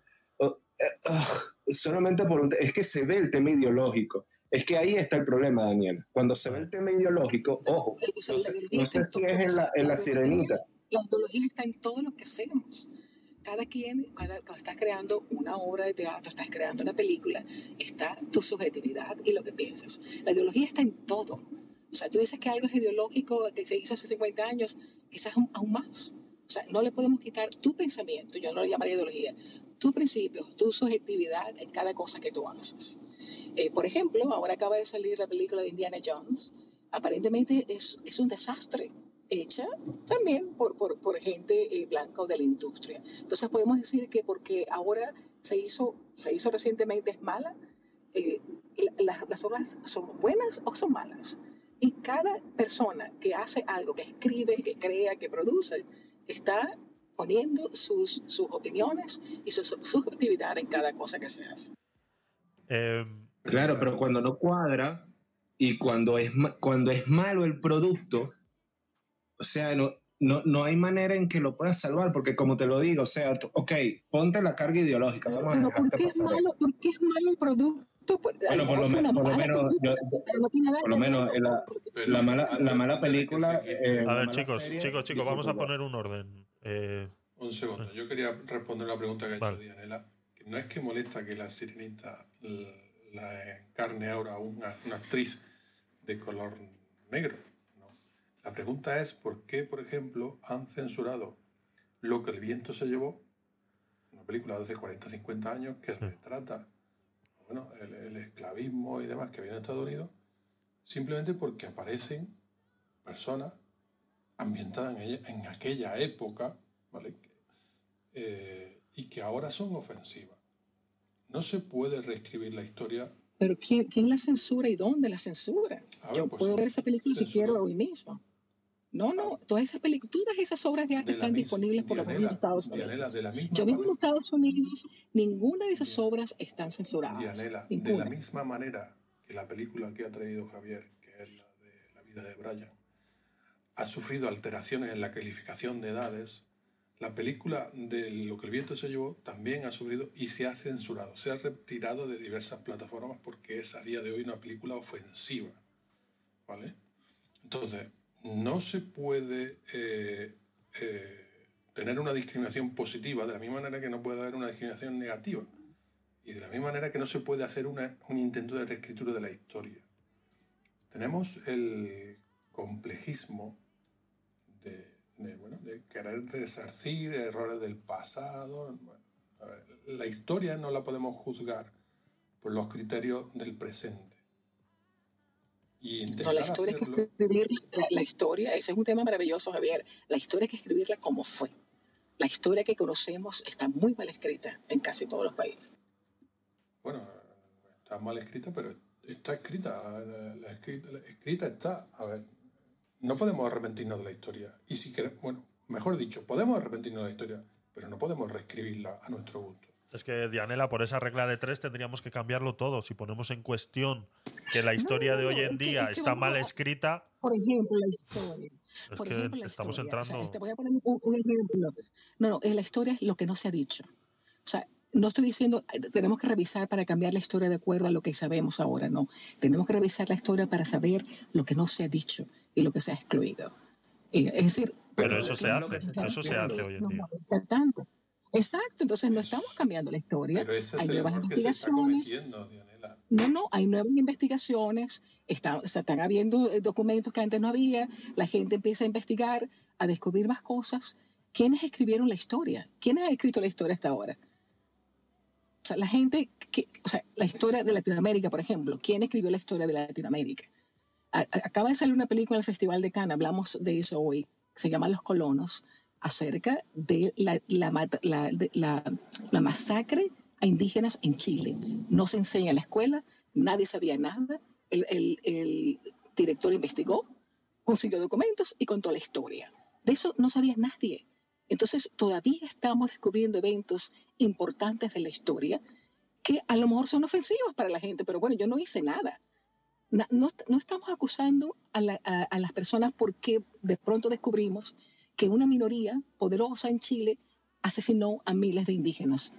O sea, ¿por qué no podemos conocerlo y darlo a conocer si fue una realidad, por ejemplo? Pero ah, Eh, el hecho puedo de responder acudir eso, no sé si- a un acontecimiento no quiere decir que haya que eh, tener cautela con, con ofensas. Una cosa es reescribir la historia y otra cosa es lo que te estás refiriendo tú ahora. Nuevos acontecimientos que se descubran no pueden hacer que lleven a cabo censuras. Es que eh, es, es distinto, es otra cuestión. Eh, ¿Me permite? A ver, eh, vamos a poner un, un pequeño orden. Eh, Anderson y luego el doctor Cisneros que ha subido, por favor, le damos, le damos paso, que acaba de llegar. Y Anderson, adelante, venga. Daniela tiene mucha razón en lo que comenta. De hecho, una de las cosas más obviadas, y no quiero hacer una, una falacia de falsa asociación, pero eh, una de las cosas que se obvian fue realmente lo que los españoles hicieron bien en América. Y no es, una, no es romantizar, sino que nosotros crecimos con odio debido a nuestra, a, nuestra constitución independentista, ¿ok? a nuestra formación independiente, ¿ok? contra eh, eh, todo lo que era español o lo, lo que oliera español. Y de hecho, los genocidios más nefastos que hubo en, en América realmente fue hecha por, las- lastimosamente, en los momentos de independencia por los patriotas. De hecho, los, las- las partes más lamentables que hubo en la historia de, de América reciente, de los últimos 200 años, lo hicieron los patriotas, o sea, nuestros próceres, desde los argentinos hasta, hasta los venezolanos. Pero bueno, o sea, esas historias no se cuentan porque siempre se enaltece, como dice Daniela, a las figuras históricas, a quienes ganan, obviamente.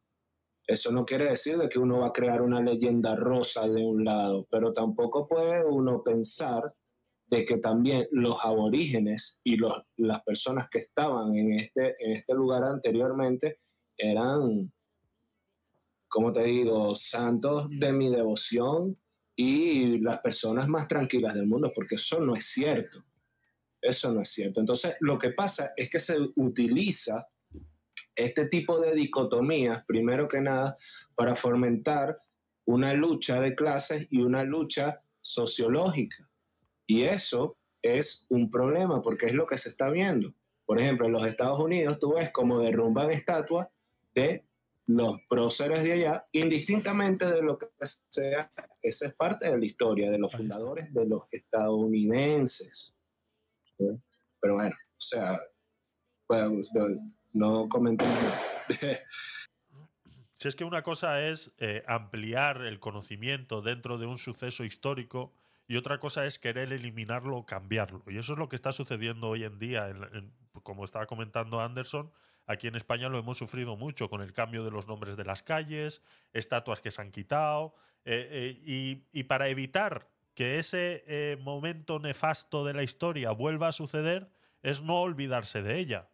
En cambio, estamos, estamos haciendo que la juventud de hoy en día desconozca eso. Tú preguntas por la calle a los jóvenes sobre hechos históricos en España y nadie sabe lo que ha sucedido. Y para evitar que eso vuelva a suceder, hay que enseñarlo, hay que mostrarlo. Y por supuesto, hay que ampliarlo. Hay que seguir estudiando. Y gracias a Internet hemos, hemos llegado a conocer un montón de cosas que antes, pues sí, es posible que, como decía Dianela, estuviera sesgado ideológicamente y como eran eh, eh, los aristocracia, eran los que manejaban la cultura dentro del país, pues dentro de su movimiento político aristócrata, pues eran los que eh, escribían la historia en ese momento. Y es posible que sí, que esté eh, adulterada y que esté eh, sesgada por, por todo eso, ¿no? Y, claro, eso es una cosa. Otra cosa es querer borrar todo. Vamos a darle paso al doctor Cisneros. Bienvenido, buenas noches. Hola, buenas noches. Bueno, mira, lo que pasa es que por siglos enteros la historia la contaban los vencedores y que y se documentaba en forma escrita.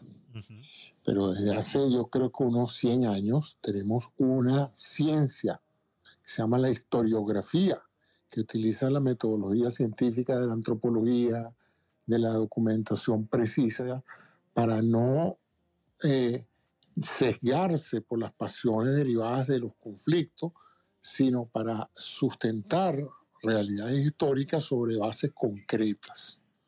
¿Verdad? Entonces, eh, yo sí creo que la historia debe ser cambiada y ajustada a las realidades que la data sugiere. Sí, porque de lo contrario estaríamos siguiendo perpetuando los mitos. Soy un convencido de que las personas tienen que conocer la historia para que no se repita. Los judíos son unos que tienen eso muy claro, pues. En el momento en que se olvida el holocausto, vuelve a aparecer otro holocausto. La única manera de prevenir que eso pase con el pueblo judío o con cualquier otro pueblo es recordándole a la gente que eso pasó y por qué pasó. Y no se trata de tomar venganza ni de nada, simplemente de que la gente no olvide que sobre ciertas circunstancias las personas actuaron de una manera u otra inaceptablemente, por cualquiera que fueran las razones. Eh, yo no creo que el, el decirle a la gente lo que pasó, si, si, si es con base real, es ni adoctrinarlo ni hacerlo sentir culpable. ¿no? Eh, de hecho, toda persona que, que sus- sus antecesores, sus ancestros cometieron un delito, eh, lo más probable es que se entere de que su papá estuvo en prisión, que su papá mató a alguien. O sea, eso es algo que no se puede ocultar porque hay una realidad histórica. pues.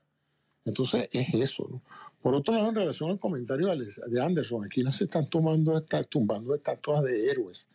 Aquí se están tumbando estatuas, eh, hasta donde yo sé, de personas que traicionaron al país, porque este país se dividió en dos y las personas que se alzaron contra la Unión en realidad eran traidores a la patria. ¿no? Entonces, a eso es, el, digamos, el- la, la revisión de la historia, porque se trató en lo posible de enmendar la guerra civil, pero la guerra civil fue cuando la mitad de un país dijo, no reconocemos la autoridad del gobierno, no reconocemos este país, y, y bueno, fueron generales que traicionaron su uniforme, traicionaron su, sus normas. Eso es lo que tengo entendido. Yo acabo de venir a Nashville y estaba eso en la polémica. Yo decía, bueno, ¿y por qué están tumbando esa historia? ¿O por qué están criticando eso? Bueno, porque la gente se olvida de que ese general que está montado en ese caballo traicionó al país. Yo no creo que ningún país se, se regocija de tener héroes que traicionaron en un momento dado la, la unión de un país. Pero bueno, ese es un comentario técnico. Pero yo sí creo que debemos ser abiertos a la revisión. La ciencia se está constantemente revisando. Revisamos las teorías científicas, las ecuaciones, los principios que hemos seguido por años son revisados. Porque no se puede revisar la historia siempre y cuando sea basado en un método y en una data. Gracias. Muchas gracias, eh, doctor Cisneros. Eh, no sé si... Un- Adelante, un- Joana. Un por favor. comentario, por favor. Sí, por favor. Sí. Eh, bueno, para, para empezar, la historia no es ciencia, ¿vale? No tiene método científico la historia, con lo cual eso es un primer punto en el que discrepo. En segundo lugar, em, el problema de cuando se revisa la historia es cuando precisamente se trata de reescribirla. El problema de cuando se revisa la historia no es el hecho de que siempre lo hayan escrito los vencedores. Los vencedores para uno será un bando y los vencedores para otro será el otro.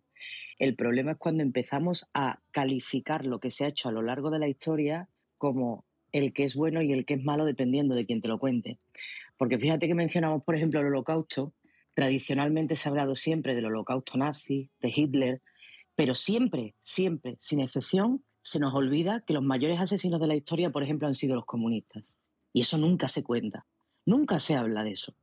Mataron a millones de personas, mucho más que, o sea, la aberración que nos produce lo de los judíos con Hitler, pues yo nunca escucho esa parte de la historia. Y cuando lo mencionas rápidamente te tildan de hombre, pero eso cómo va a ser, eso te lo estás inventando, eso es un tal.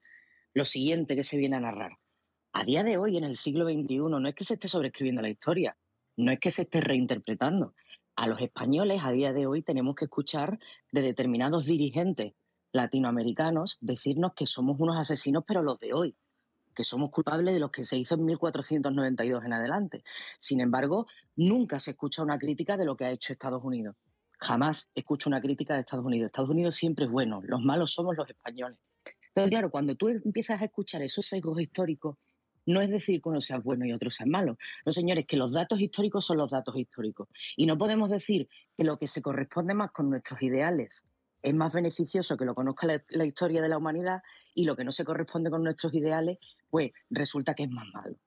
Aquí en España tenemos una polémica bastante interesante con la ley de memoria democrática. Aquí, los muertos por el bando nacional, ¿vale?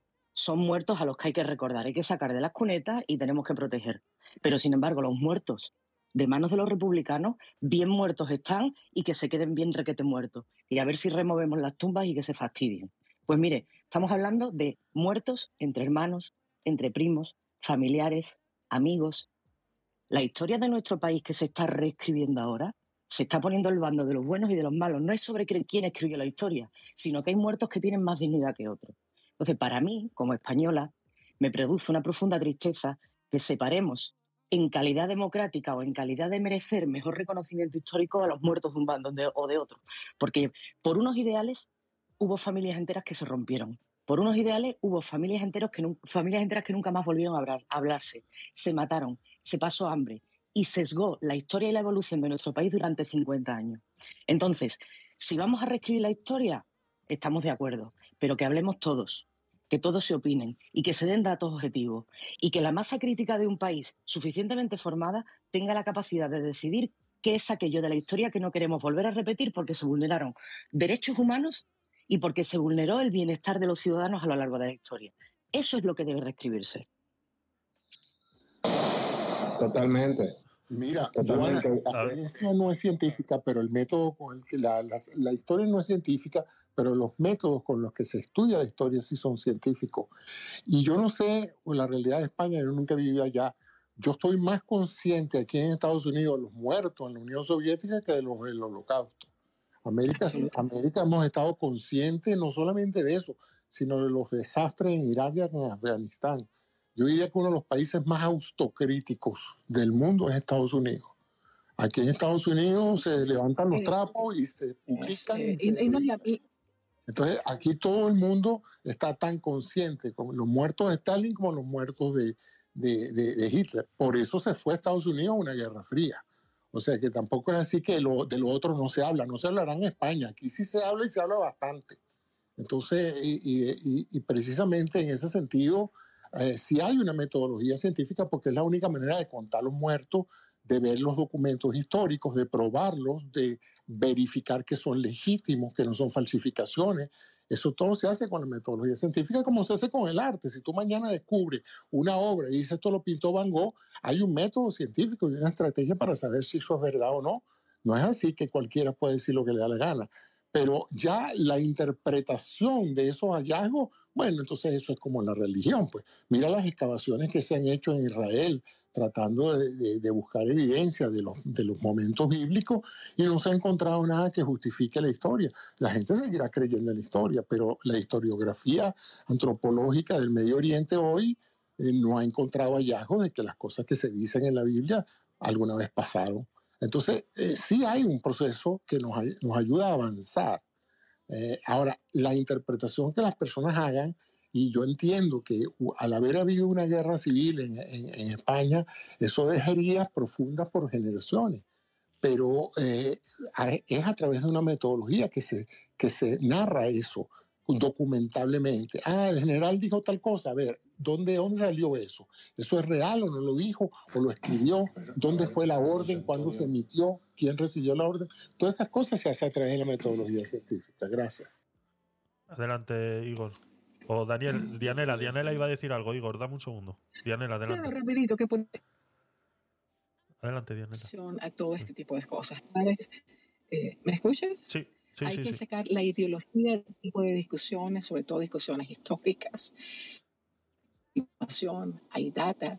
eh, y yo sé eh, y entiendo el dolor de Joana. eh, nosotros en Venezuela hemos pasado una situación parecida, donde hay muchas divisiones entre las familias, pero lo que es verdad es verdad. Están los muertos, está la data, está todo el tipo de información. Entonces, eh, esperemos que las personas que se encarguen de escribir la historia eh, utilicen la data en las entrevistas, lo, que, existe, lo que a simple vista se puede ver. Claro, mientras más alejados estamos de los hechos históricos, más difícil es. Pero hay nuevos métodos, hay nuevas formas de investigar, hay nuevas eh, formas de, incluso de, buscar cosas de- debajo de la tierra. Es decir, si tenemos la metodología y los recursos para investigar un poco más y tratar de ser objetivos y quitarle la pasión y la ideología cuando escribimos estas cosas, nos beneficiamos todos.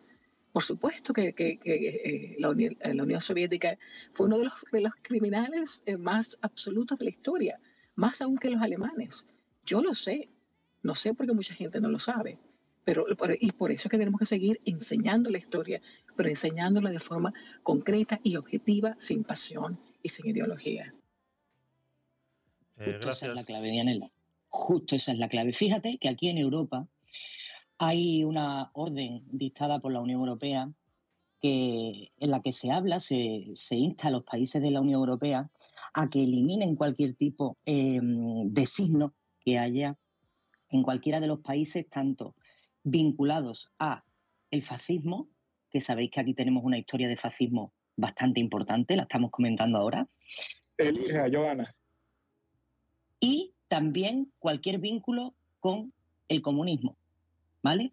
Sin embargo, hablo de la normativa aquí en España, la de otros países la desconozco. Sin embargo, aquí en España solamente se ha ido en una dirección. Fijaos que cuando se está haciendo, dando partidas presupuestarias para, eh, bueno, pues la cantidad de fosas comunes que tenemos de nuestra guerra civil y de antes de la guerra civil con las checas, eh, para sacar a, esas personas que están fallecidas desde, aquel conflicto que enfrentó, como digo, a hermanos y vecinos y darles eh, un- una sepultura digna, que su familia sepa dónde está ese cuerpo y poderle dar una sepultura digna según como quieran, los del bando nacional están completamente excluidos. Para esas personas no hay partidas presupuestarias. Esas personas se van a quedar enterradas donde estén. No tienen derecho a tener reconocimiento como víctimas de una guerra, de un conflicto armado. Entonces, eso para mí sí es considerar que hubo unas víctimas de primer nivel y de segundo. Aquí no se trata de quién ganó la guerra, quién hizo más daño después. Eso yo creo que la inmensa mayoría de los españoles que estamos medianamente formados sabemos perfectamente lo que pasó, sabemos cuál fue el, el final, sabemos los 40 años de dictadura que tuvimos aquí en España y que todavía seguimos arrastrando ese atraso respecto a, la mayoría de los países europeos. Pero para mí como española yo lo siento igualmente víctima porque son paisanos míos, cada uno con sus ideologías, y que llegamos a tal nivel, a tal nivel de desorientación, de locura extrema, que llegamos a pelearnos por ideales y a matarnos entre nosotros. No sé quién llevaba razón. Yo puedo estar más de acuerdo con uno o con otro, pero la cuestión es que nos matamos entre nosotros. Entonces, si no doy un tratamiento reparador a esas muertes que se produjeron por unas ideologías políticas y que al final quienes ganan son siempre los mismos, los que no van al campo de batalla, yo creo que no estamos reparando la memoria histórica de los países. Yo creo que no estamos aprendiendo. Y yo creo que no estamos dando la lectura correcta de decir esto es lo que pasó. Fíjate lo que pasa cuando te, radical- te radicalizas de esta forma y pierdes la razón, tanto a la izquierda como a la derecha, y terminamos matándonos entre nosotros. Y ese aprendizaje hoy en día no lo estamos dando en España. No.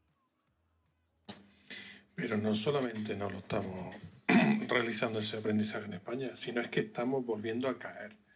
Porque existe eh, una, una tendencia muy clara.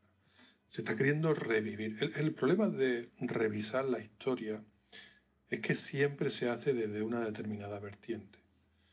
Cuando se revisa la, historia de España, cuando se está revisando todo el tema de la civil y demás, se está haciendo desde la óptica de la izquierda. Eh, cuando se están revisando también casos, bueno, el tema de la esclavitud y demás en Estados Unidos y de Inglaterra, se está haciendo desde la óptica del hombre blanco.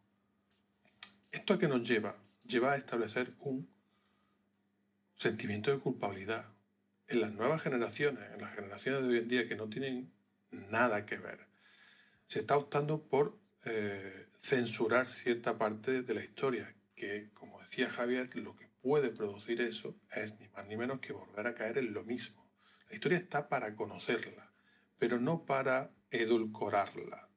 No se puede eh, camuflar la historia, no se puede eh, suavizar porque sienta mal, no se pueden establecer eh, responsabilidades ajenas a la época en que ocurrió en el presente.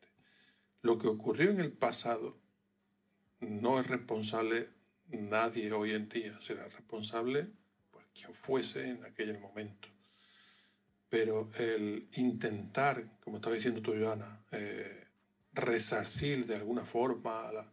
oye, es que eso es muy delicado. Eso es traer otra vez a la, a la vida, a traer a relucir eh, rencillas y rencores. Por eso eh, hay que ser objetivo. Una cosa es que aparezcan nuevos datos objetivos y otra cosa es artificialmente buscar datos y luego hacerlos parecer objetivos. O hacer investigaciones desde la parcialidad. De la misma manera, y vuelvo a retraerme a los Monty Python y a la vida de Brian, que no se puede nadie sentir ofendido por lo que ocurriese en el pasado ni por la biología. No podemos adaptar eh, la ciencia, la biología o la historia pasada a lo que queremos oír hoy en día. Eso es un error muy grave.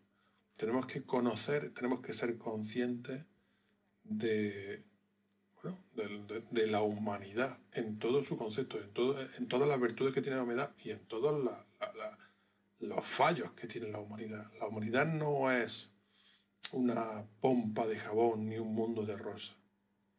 Eh, en la humanidad se han cometido crímenes y se van seguir cometiendo. No creamos que somos el culmen de la humanidad, no creamos que, que, que, que ahora no ser tolerante es un delito que merece la pena capital porque va a seguir ocurriendo. Debemos ser conscientes de lo que somos. Y no podemos eso, no podemos edulcorar para nada, eh, ni mediantemente, mediante discriminación positiva, porque, en fin, vamos a, vamos a... A mí me molesta mucho cuando decimos, cuando dice mucha gente que hay que implantar en la educación primaria sistemas para, para que se fomente el respeto una cosa es fomentar el respeto porque somos todos iguales en dignidad, en derechos y en obligaciones. Y otra cosa es, eh, bueno, esa, esa, discriminación positiva, que le hacemos un flaco favor a la sociedad.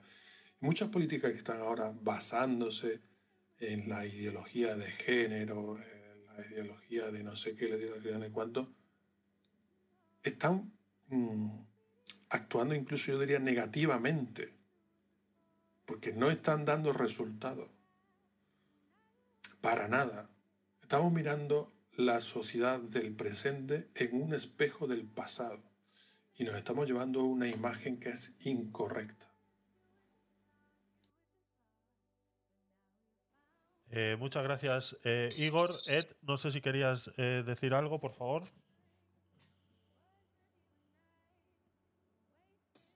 Sí, claro, saludos a todos. Buenas y noches. Gracias por la oportunidad. Eh, bueno, yo pienso que de repente, ah, y bueno, no sé, a- a- algunos piensan que, que esto es una realidad, de que hay, hay entes eh, que están, las llamadas élites, que están arriba de todo el mundo, de que son personas que de repente ni siquiera conocemos sus nombres, que yo pienso en lo personal que son los que están moviendo los hilos mientras nosotros nos partimos eh, la cara entre unos y otros, dividiéndonos, poniéndonos unos en contra de los otros. Es como acá en los Estados Unidos, por ejemplo, eh, el- eh, la persona de color que, eh, que vive del pasado, que vive con rencores, que su actitud es tal o cual porque eh, tuvieron un maltrato de esclavitud tremendo, lo cual es deplora- deplorable lo que pasó, ¿verdad? Este, pero que se quedan estancados ahí y en lugar de mirar cómo salir adelante, y claro, no generalizo, ¿verdad? Algunos han salido adelante y no, no se atan con eso, pero el vivir del pasado, el vivir con esos rencores, el, el tener esas tensiones raciales, eh, pues es triste que no, no se sobrepasa eso y no se dejan las cosas del pasado en el pasado para progresar, para salir adelante, porque mi pasado no tiene por qué definir mi futuro. Claro, hay heridas, hay cosas, pero a lo mejor ni siquiera me pasaron a mí, sino le pasaron a dos, tres generaciones antes de mí. Entonces no tengo por qué cargar con ese lastre. Pero ¿qué pasa? Las élites se encargan de que esto siga adelante y siga adelante. Ese movimiento LGBT, yo he escuchado eh, de personas muy serias que las personas que son gay o lesbianas, lo que sea, dicen, "E- e- eso no nos representa a nosotros, o sea, eh, eso de que empiecen a, influenciar a, a niños pequeños, dice, nosotros no estamos detrás de eso, nos parece detestable, deplorable, eh, pero alguien tiene esa agenda. eh, que ni siquiera está representando a, a- a ese tipo de personas que pues lo menos que quieren es que, o sea, lo que más quieren es que los dejen en paz y que hagan su vida y, y listo. Pero eso de querer eh, impon- imponer cosas en, en niños que no saben ni, ni nada de nada y que de repente ya eso empieza a crear otras tensiones. eh, con la pandemia, que si la máscara, que si no, que si sí, que si la vacuna, que todo eso, yo, yo no sé si ustedes se den cuenta, pero eh, lo, lo único que están haciendo son experimentos sociales para ver cómo reaccionamos y qué tan imbéciles somos y no la tragamos. Eso es lo más triste. Y disculpen mi francés, pero eso es lo más triste, que nosotros no nos damos cuenta y estamos ahí, no que los republicanos, no que los demócratas, no que Trump, son puros títeres y nosotros solo somos los que nos tragamos el cuento y votamos por fulanito y ahí estamos debatiendo que quién es el mejor y que la política y que no sé, perdón, la, la- la- las nuevas políticas que va a implementar fulanito de tal, es el mismo circo, son del mismo, eh, están en el mismo grupo, nada más que a nosotros nos hacen pensar que son distintos, que este es mejor que el otro, y ahí estamos nosotros partiéndonos la cara, pues por eso y ellos se, se ríen de nosotros, yo creo, ¿no? A lo mejor estoy mal, pero creo que no. He dicho. Gracias. Muchas gracias, Ed, por tu participación. No sé si alguien más quiere decir algo sobre este tema. Gustavo, adelante. decir algo corto, Javier, si Por me favor, sí. permites. Sí, sí. Gracias. A ver, fíjate que la, que la discriminación impositiva, como dijo Igor, y en cierta forma también lo dijo Ed, eh, lo que trata de plantearte es una deuda histórica que si bien es cierto, existió porque como bien se está hablando acá y bajando un poquito la pelota al suelo, la historia es la historia. Tú puedes tener tu propia opinión, no tus propios hechos. Basado en ese principio, eh, la discriminación impositiva lo que busca es obtener privilegios mediante la ley, siendo que hoy en día todos somos iguales ante la ley. Las otras discusiones ya son de índole moral, pero no legal. Y la moral no la puedes atacar a través de la legalidad. Pienso que hay un punto bien peligroso, que era lo que, lo que estaba planteando Dianela hace rato, de quién determina si algo es un éxito o no. Yo tengo esta visión que es muy, o sea, es mi visión particular, que radica en que una, si hoy el Estado interviene, ok, muchos aplauden y dicen perfecto, el Estado interviene, censura, pero eso es una técnica muy peligrosa porque tienes que pensar que cuando el Estado tiene la potestad de decirte qué está bien y qué está mal, cuando te diga que lo que tú quieres ver está mal, ahí no te puedes quejar. Ahí tienes que bancártela, como dicen en Argentina. Entonces, básicamente hay que tener mucho cuidado con eso y cerrando con el tema de la, de la película, así como la historia no se debe modificar, creo que fue un consenso en común en la sala, también existe algo que se llama historia del cine. Y respetando la historia del cine, una obra debe permanecer tal cual, a menos que el que la esté produciendo quiera hacer un, creo que el término correcto, me sabrán co- corregir los, los más versados en el tema, es cuando desarrollas una obra que es basada en o inspirada en. Gracias. Estoy de acuerdo contigo perfectamente. Eh, ¿Puedo decir algo rapidito? Porque Por sí, estamos sí, pensando aquí que todos los estados son totalitarios y son los estados los que deciden a quién protegen y a quién no. O sea, por lo menos en Estados Unidos las legislaciones se hacen en el Congreso y pasa con el consenso del presidente de los Estados Unidos. Es decir, aquí no hay un, un estado autoritario que decide que está de moda o si qué derechos vamos a proteger. Son leyes eh, por la general bipartidistas que se aprueban en, en el Congreso. Solamente quería decir eso. Eh, muchas Pero gracias. regreso, pero tienes que distinguir lo que es partidocracia versus democracia, porque si bien es cierto, los legisladores son elegidos por voto popular, de- una vez que son elegidos no someten cada ley a la consulta, a la consulta popular, por lo tanto son decisiones partidistas en las cuales a fuero interno se someten a convenios. Absolutamente, y reflejan el pensamiento de la época. Sí, pero no siempre el pensamiento de la época es correcto moralmente. Entonces por ahí pueden ir, se pueden colar cosas que son inmorales abiertamente, como por ejemplo, estos días, estos días no, hoy mismo, vi una grabación que se estuvo, que estuvo haciendo un chico en un colegio de los Estados Unidos, en donde una maestra le estaba hablando sobre que los hombres eh, los, los pedófilos no se llamaban pedófilos, sino personas con, este, ¿cómo, cómo fue el término? Personas por preferencia menores o minor uh, preference, algo así fue lo que, lo que comentó. O sea, hay un movimiento que quiere hacer de que ciertas cosas que son inmorales y nefastas se hagan normales, se normalicen. Y eso es parte de la época, de las vivencias de la época, porque eso no solamente pasa en los Estados Unidos. Por ejemplo, eso está pasando en otras, en otras naciones también. Entonces, no me puedes decir a mí que solamente por el hecho de que sea la, la, la- actualidad y lo que la sociedad en la época esté discutiendo y caminando y se esté inclinando a eso, tenga que ser permitido como legal. O sea, o esté bien legalmente, eh, de forma legal. O sea, eso no tiene sentido. No, no, no he visto el video, pero un video tampoco refleja lo que está ocurriendo, ¿no?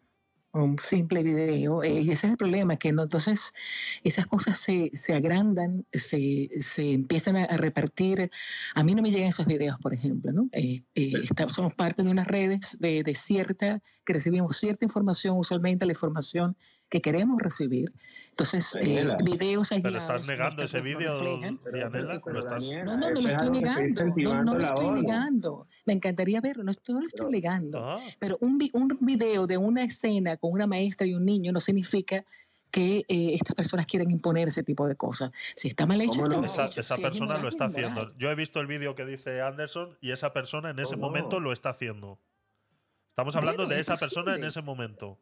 Y ya solo viendo no que una es persona lo esté haciendo, a mí me da pie a entender que hay más personas haciéndolo. Y que como no se les en- ha en grabado. 300 millones de en 300 millones de personas que viven en Estados Unidos. A eso me refiero. A veces exageramos, agrandamos, nos preocupa demasiado extremadamente que eh, una minoría de pronto quiera ejercer su derecho de ser quien es y lo, y, no- y lo agrandamos y nos preocupamos y pensamos que le van a lavar el cerebro a los hijos y que los hijos se van a convertir ahora en homosexuales Pero claro porque que sí. sencillamente, bueno, no, no, tú no haces un homosexual, el homosexual nace. No porque Daniela, tú yo no estoy digas, diciendo que no se hace homosexuales, entonces- ya, discúlpame un momento, ya va, ya, permí- permíteme un momento.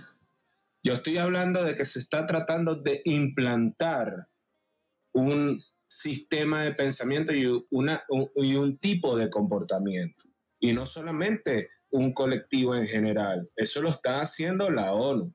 Si quieres, yo Ah, puedo compartir acá los enlaces. Los, si quieres, yo puedo compartir los enlaces. No, no, ya he escuchado la de ONU, eh, de, de la ONU, sí, la ONU está cambiando todo el mundo para que sea, no, por favor. Ya ahí sí, ya no entramos en especulaciones, ya no quiero seguir conversando acerca de eso, por lo menos yo. Eh, Pero- yo, les voy a decir, una- yo les voy a decir una cosa, yo, mis hijos crecieron en Estados Unidos, son hijos, son niños heterosexuales. Ellos aprendieron en la escuela que se respetan las minorías y la diversidad. Y la mayoría, de los, la mayoría de los niños, permíteme, la mayoría de los niños, no sé en sus países, en Estados Unidos, ven eso de la forma absolutamente más normal, no les preocupa, no les molesta, por el contrario, eh, son gente más abierta a que cada quien puede decidir qué hace con su vida, qué orientación sexual, qué gusto, nadie le ofende ni se preocupan, son Pero eso no es lo que absolutamente eso no es lo que bueno, quiero no, bueno, pero estoy Daniela. diciendo que, bueno, a mí, por eso, a mí esas cosas no me preocupan, honestamente. No me preocupan porque son hechos eh, eh, aislados Perdón, perdón, tiene eso. No son hechos aislados. No son hechos Pero aislados. respetemos el orden de la palabra y ahí nos la vida, entendemos todos. porque cada quien tiene diversa, que, que cada quien tiene eh, una orientación sexual. No les preocupa. Mis hijos tienen amigos gay, eh, tienen amigos de todo tipo y ellos están felices y contentos y son, los ven como seres humanos. no les interesa la sexualidad, ni les interesa lo que hagan en su casa, ni en su casa. Pero igual yo, Daniela, pero eso no Eso no es así. En, la- en- en las escuelas hoy en día no se está enseñando a respetar. Lo que está, lo que está eh, ocurriendo con la excusa de que hay que respetar las diferencias, tendencias sexuales, es que a los niños, a partir de los 6, 7, 8 años, se les está diciendo que tienen que tomar eh, una identidad sexual. No se les está diciendo que tienen que respetar a, a los compañeros, no, no, se les está diciendo, oye, ¿Y, y dónde viste tú eso, Igor? ¿En qué país ocurre eso? ¿Y cómo lo...? eso Cómo está lo... ocurriendo en España. Ah, ah, bueno, de España entonces. Sí, sí, no, pero bueno, estoy seguro y, y sé que está ocurriendo en otros países. A los niños no se les Sí.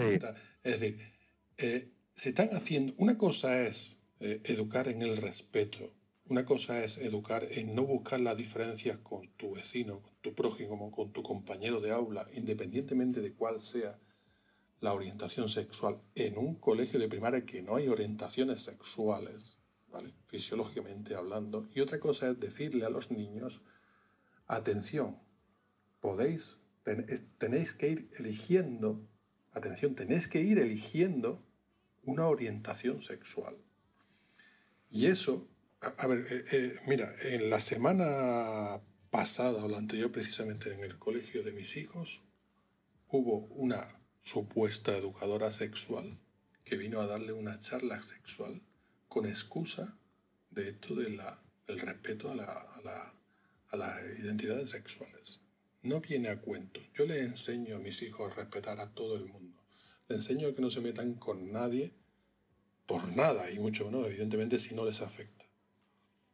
Pero el, hablarles de sexualidad a los niños eh, durante una clase académica que para su formación no viene a cuento. Es decir, nadie tiene derecho a quitarle horas de estudio a los hijos de nadie con la excusa de que así van a estar vacunados contra la intolerancia. No. Y aquí con, con- con la excusa de la intolerancia se está permitiendo todo, con la excusa de que alguien en, en otro sitio se sintió ofendido porque le dijeron que no era lo que quería ser, pues se están haciendo cosas que no se deberían hacer. Y esto es a lo que me refiero con la imposición y la discriminación positiva. Esto no se puede permitir, porque es eh, no ha lugar de ninguna de las maneras.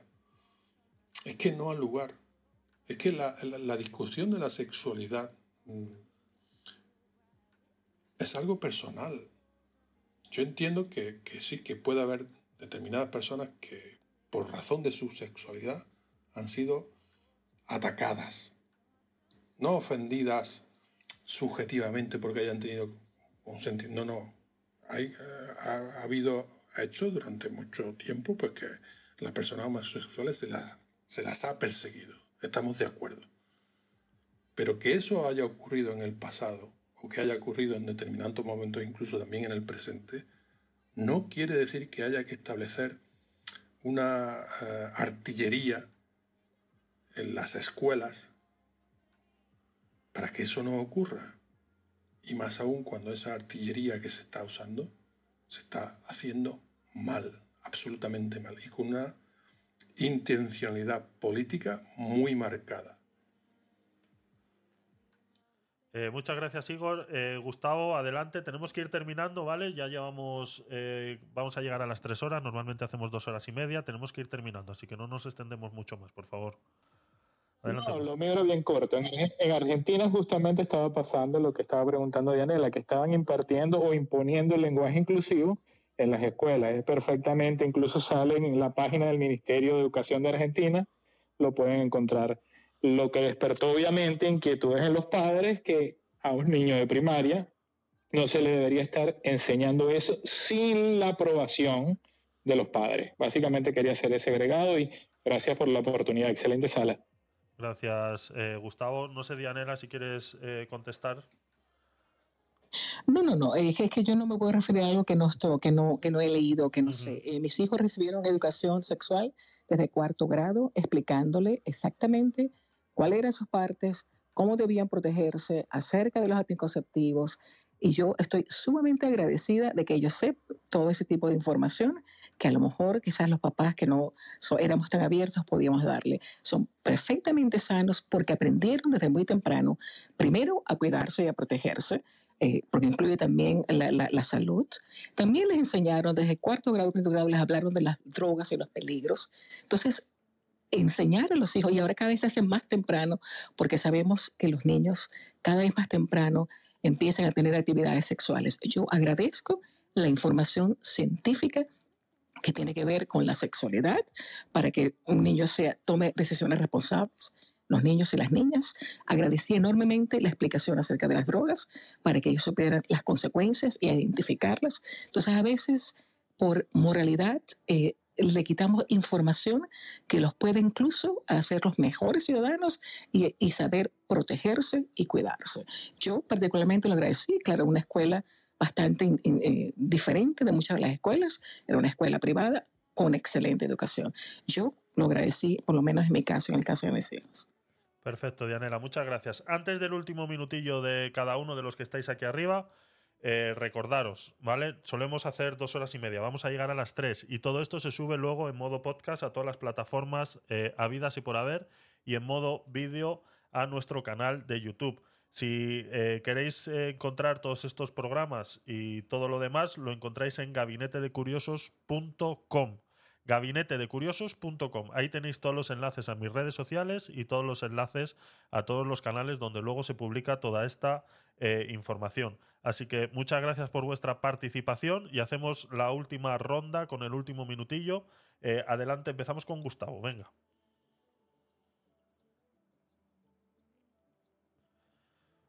Gustavo, adelante. Ca- Bueno, básicamente, para contestar, yo no me refería a que no se deba dar la educación. Digo, la, la educación es algo primordial, sobre todo para informar. La información es lo que te da la capacidad de discernir al momento de tomar una decisión. En lo que no estoy de acuerdo, por lo menos de mi postura, es que sea sin el consentimiento de los padres. Debe haber aprobación de los padres para determinada información que puedan recibir los niños. Y con respecto a los datos históricos, películas o todo, los hechos son los hechos. Cada quien puede tener su propia opinión, pero no sus propios hechos. Saludos. Muchas gracias, Gustavo. Eh, Igor, último minutillo. Eh, viva la libertad, abajo el estatalismo. No más corrección política. Queremos ser ciudadanos libres y queremos que las generaciones posteriores no estén contaminadas por lo que ahora parece políticamente correcto. Muchas gracias, eh, Igor. Eh, Anderson, último minutillo.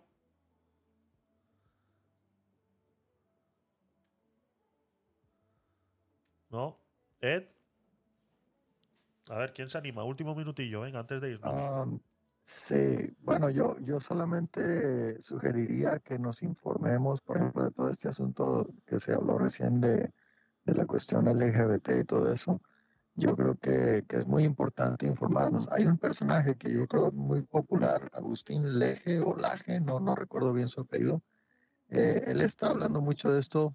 Me parece que es una persona muy informada y dicho sea de paso, en Seattle, Washington, en las escuelas primarias, se está haciendo unas aberraciones en este tema que si yo no lo hubiera visto de primera mano, no lo creería. Entonces, de repente, eh, nos estamos yendo a una postura o a otra, pero si nos informamos, yo creo que vamos a ver que realmente hay una agenda que está manipulando todo esto y ahora estamos viendo unos boicot contra Target y otras eh, empresas también porque están eh, empujando esta, esta agenda en los niños, más que nada en los niños.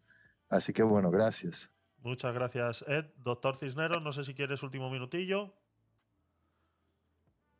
¿No? Dianela, adelante. Yo, quiero, yo quiero un último minutillo. Adelante, Gracias, me- Interesante, súper interesante la discusión otra vez y bueno, podemos eh, no estar de acuerdo por hacerlo de- con absoluto respeto, así que agradezco eso. Eso es. Estoy de acuerdo con él, hay que informarse, pero hay que leer todo, lo que queremos leer, lo que se parece a lo que nos importa y también leer otro tipo de información con la cual no estamos tan, tan de acuerdo. Eh, ahí está la apertura, este, eh, informarse, pero de todas las fuentes. Así es, Dianela. Muchas gracias. Joana, último minutillo. No sé si sigues por ahí. Nada, es redundar un poco más. Sí. Eh, la, la historia, lógicamente, debe estar en, en en constante repaso, mm, precisamente para, para que no tenga esos sesgos ideológicos que, que nos hacen desconocer cuál es nuestro pasado, los errores que cometimos y aquellos que no debemos cometer nunca más. Y, poco más, poco más de lo que ya se ha dicho y lo que se ha añadido. Muchísimas gracias. Muchas gracias, Joana. Muchas gracias a todos por vuestra participación. Me alegra mucho eh, ver eh, que cada vez somos más y también me alegra en parte ver que hemos empezado este último tema con una censura de, de los Monty Python, de, de la película La vida de Brian, y hemos terminado hablando de colectivos LGTBI y de educación sexual. Me alegra, sí. Por otro lado, no. Me toca trabajar. Eh, me hacéis trabajar. Me hacéis trabajar cuando el tema se dispersa de tal manera que luego para que nuestros queridos oyentes que nos oyen en diferido eh, puedan entender lo que está sucediendo, ¿no? Pero bueno, muchas gracias a todos por vuestra participación. La verdad que estoy muy contento con, todo esto y cómo está eh, subiendo este, este canal y todo lo demás. Así que poco más. Invitaros al viernes 10 de la noche, hora española. Lo tenéis agendado ahí en Clubhouse. Hacemos el podcast night número 82. Este es el 81 y es un podcast que hacemos todos los martes y todos los viernes en vivo y en directo. Eh, propongo temas y aquí los discutimos como ya eh, lo habéis visto ahora. Si estás en diferido, quieres proponer algún tema, eh, ya lo sabes, mándamelo a mis redes sociales. Gracias, Rafa, por suscribirte al canal de, de Twitch. Te has resuscrito y ya llevas cuatro meses eh, suscrito, así que muchas gracias. Gracias a todos los que estáis también en Twitch y hacéis que esto eh, sea posible. Y bueno, venís a ver eh, mi careto ahí y a los que estéis en Clubhouse tenéis el enlace ahí arribita. Darle a seguir al canal de Twitch, que eso ayuda a que esta información eh, sea divulgada de la manera que todos queremos que sea divulgada. Sabéis muy bien que estos temas no son eh, muy bien avenidos en muchos sitios, entonces eh, se tienen que dar estas discusiones libres, con respeto, se tienen que dar y yo creo que es importante que estos espacios, estos pequeños espacios, eh, se den a conocer. Así que con mucho gusto, por favor, compartirlo con vuestros colegas. Ya lo sabéis, en gabinetedecuriosos.com tenéis todos los enlaces y todos los enlaces a todos los podcasts que hemos estado haciendo en Gabinete de Curiosos. Eh, poco más, poco más. Nos vamos con un poquitito de música antes de irnos. Y muchas gracias, eh, Joana, Gustavo, Igor, Dianela, Ed, el doctor Cisneros, que estaba por ahí, Carla, Jesús, Gatona, gracias por estar ahí. Silvina, te he leído todo el rato en el chat. Perdona que no lo he podido leer en, en directo, pero muchas gracias por tus comentarios y por estar ahí, ¿no? Eh, Tatiana, muchas gracias. Eh, Ornellá, Osiris, Floren, Luis, gracias por estar ahí. Vadim, darle a seguir. Os he dado a seguir a todos los que tenéis el cartelito de invitados. Os he dado a seguir a todos. Si os gusta este contenido, seguirme y os invito a que suscribáis a la casa de Gabinete de Curiosos aquí en Clubhouse y luego en todas mis redes sociales, como ya lo sabéis. Así que poco más. Muchas gracias. Musiquita y nos vamos. Venga.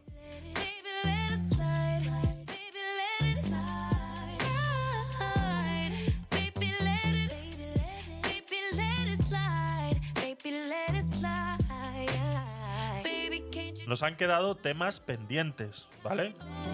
Temas como, por ejemplo, eh, ¿tiene la culpa la pornografía del aumento de las violaciones? Mm, Varios expertos hablan sobre este tema. Lo hablaremos el viernes.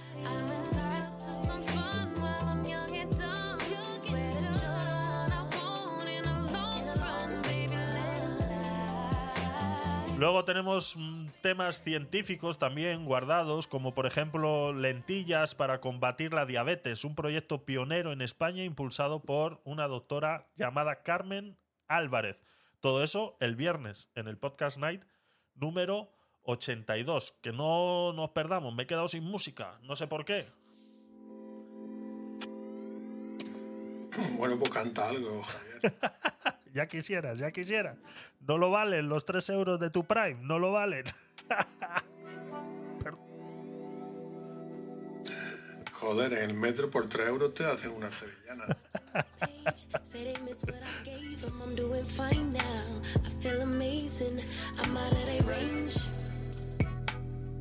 Keep 'em guessing when they ask about us. Y por supuesto que tendremos muchos temas eh, de la política actual en España. Ya sabéis que se, ha, eh, se han eh, eh, convocado elecciones generales para el 23 de julio. Nuestro querido presidente Pedro Sánchez ha convocado elecciones para el 23 de julio. Entonces, esta semanita va a ser bastante convulsa de situaciones. Así que todo eso también el viernes eh, hablaremos de ello. Baby, say please and thank you, cause your lover stayed down.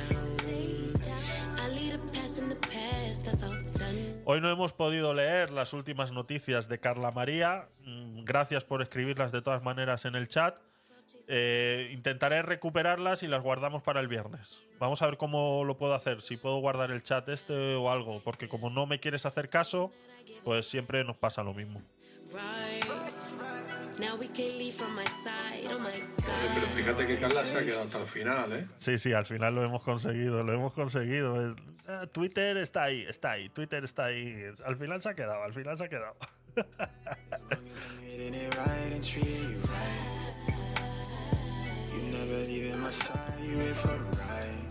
Only for love, why your exes can't get enough. They trying in line, they down on their luck.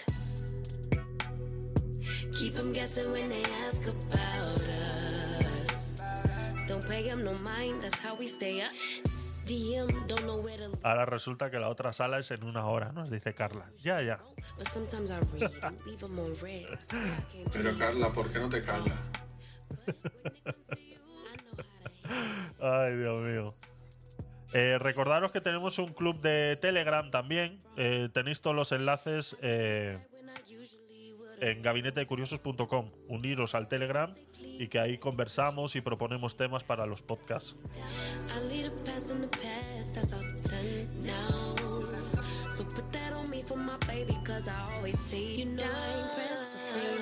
Cloud chasing they all lanes. Trust me when I say I'm still the same. They gon' understand it one day, yeah, Ahí os lo pongo en el chat ahora mismo de Clubhouse para los que os queráis unir. Así que poco más, chicos. Nos vemos el viernes en el Podcast Night 82. Besitos, chao, os quiero, nos vemos.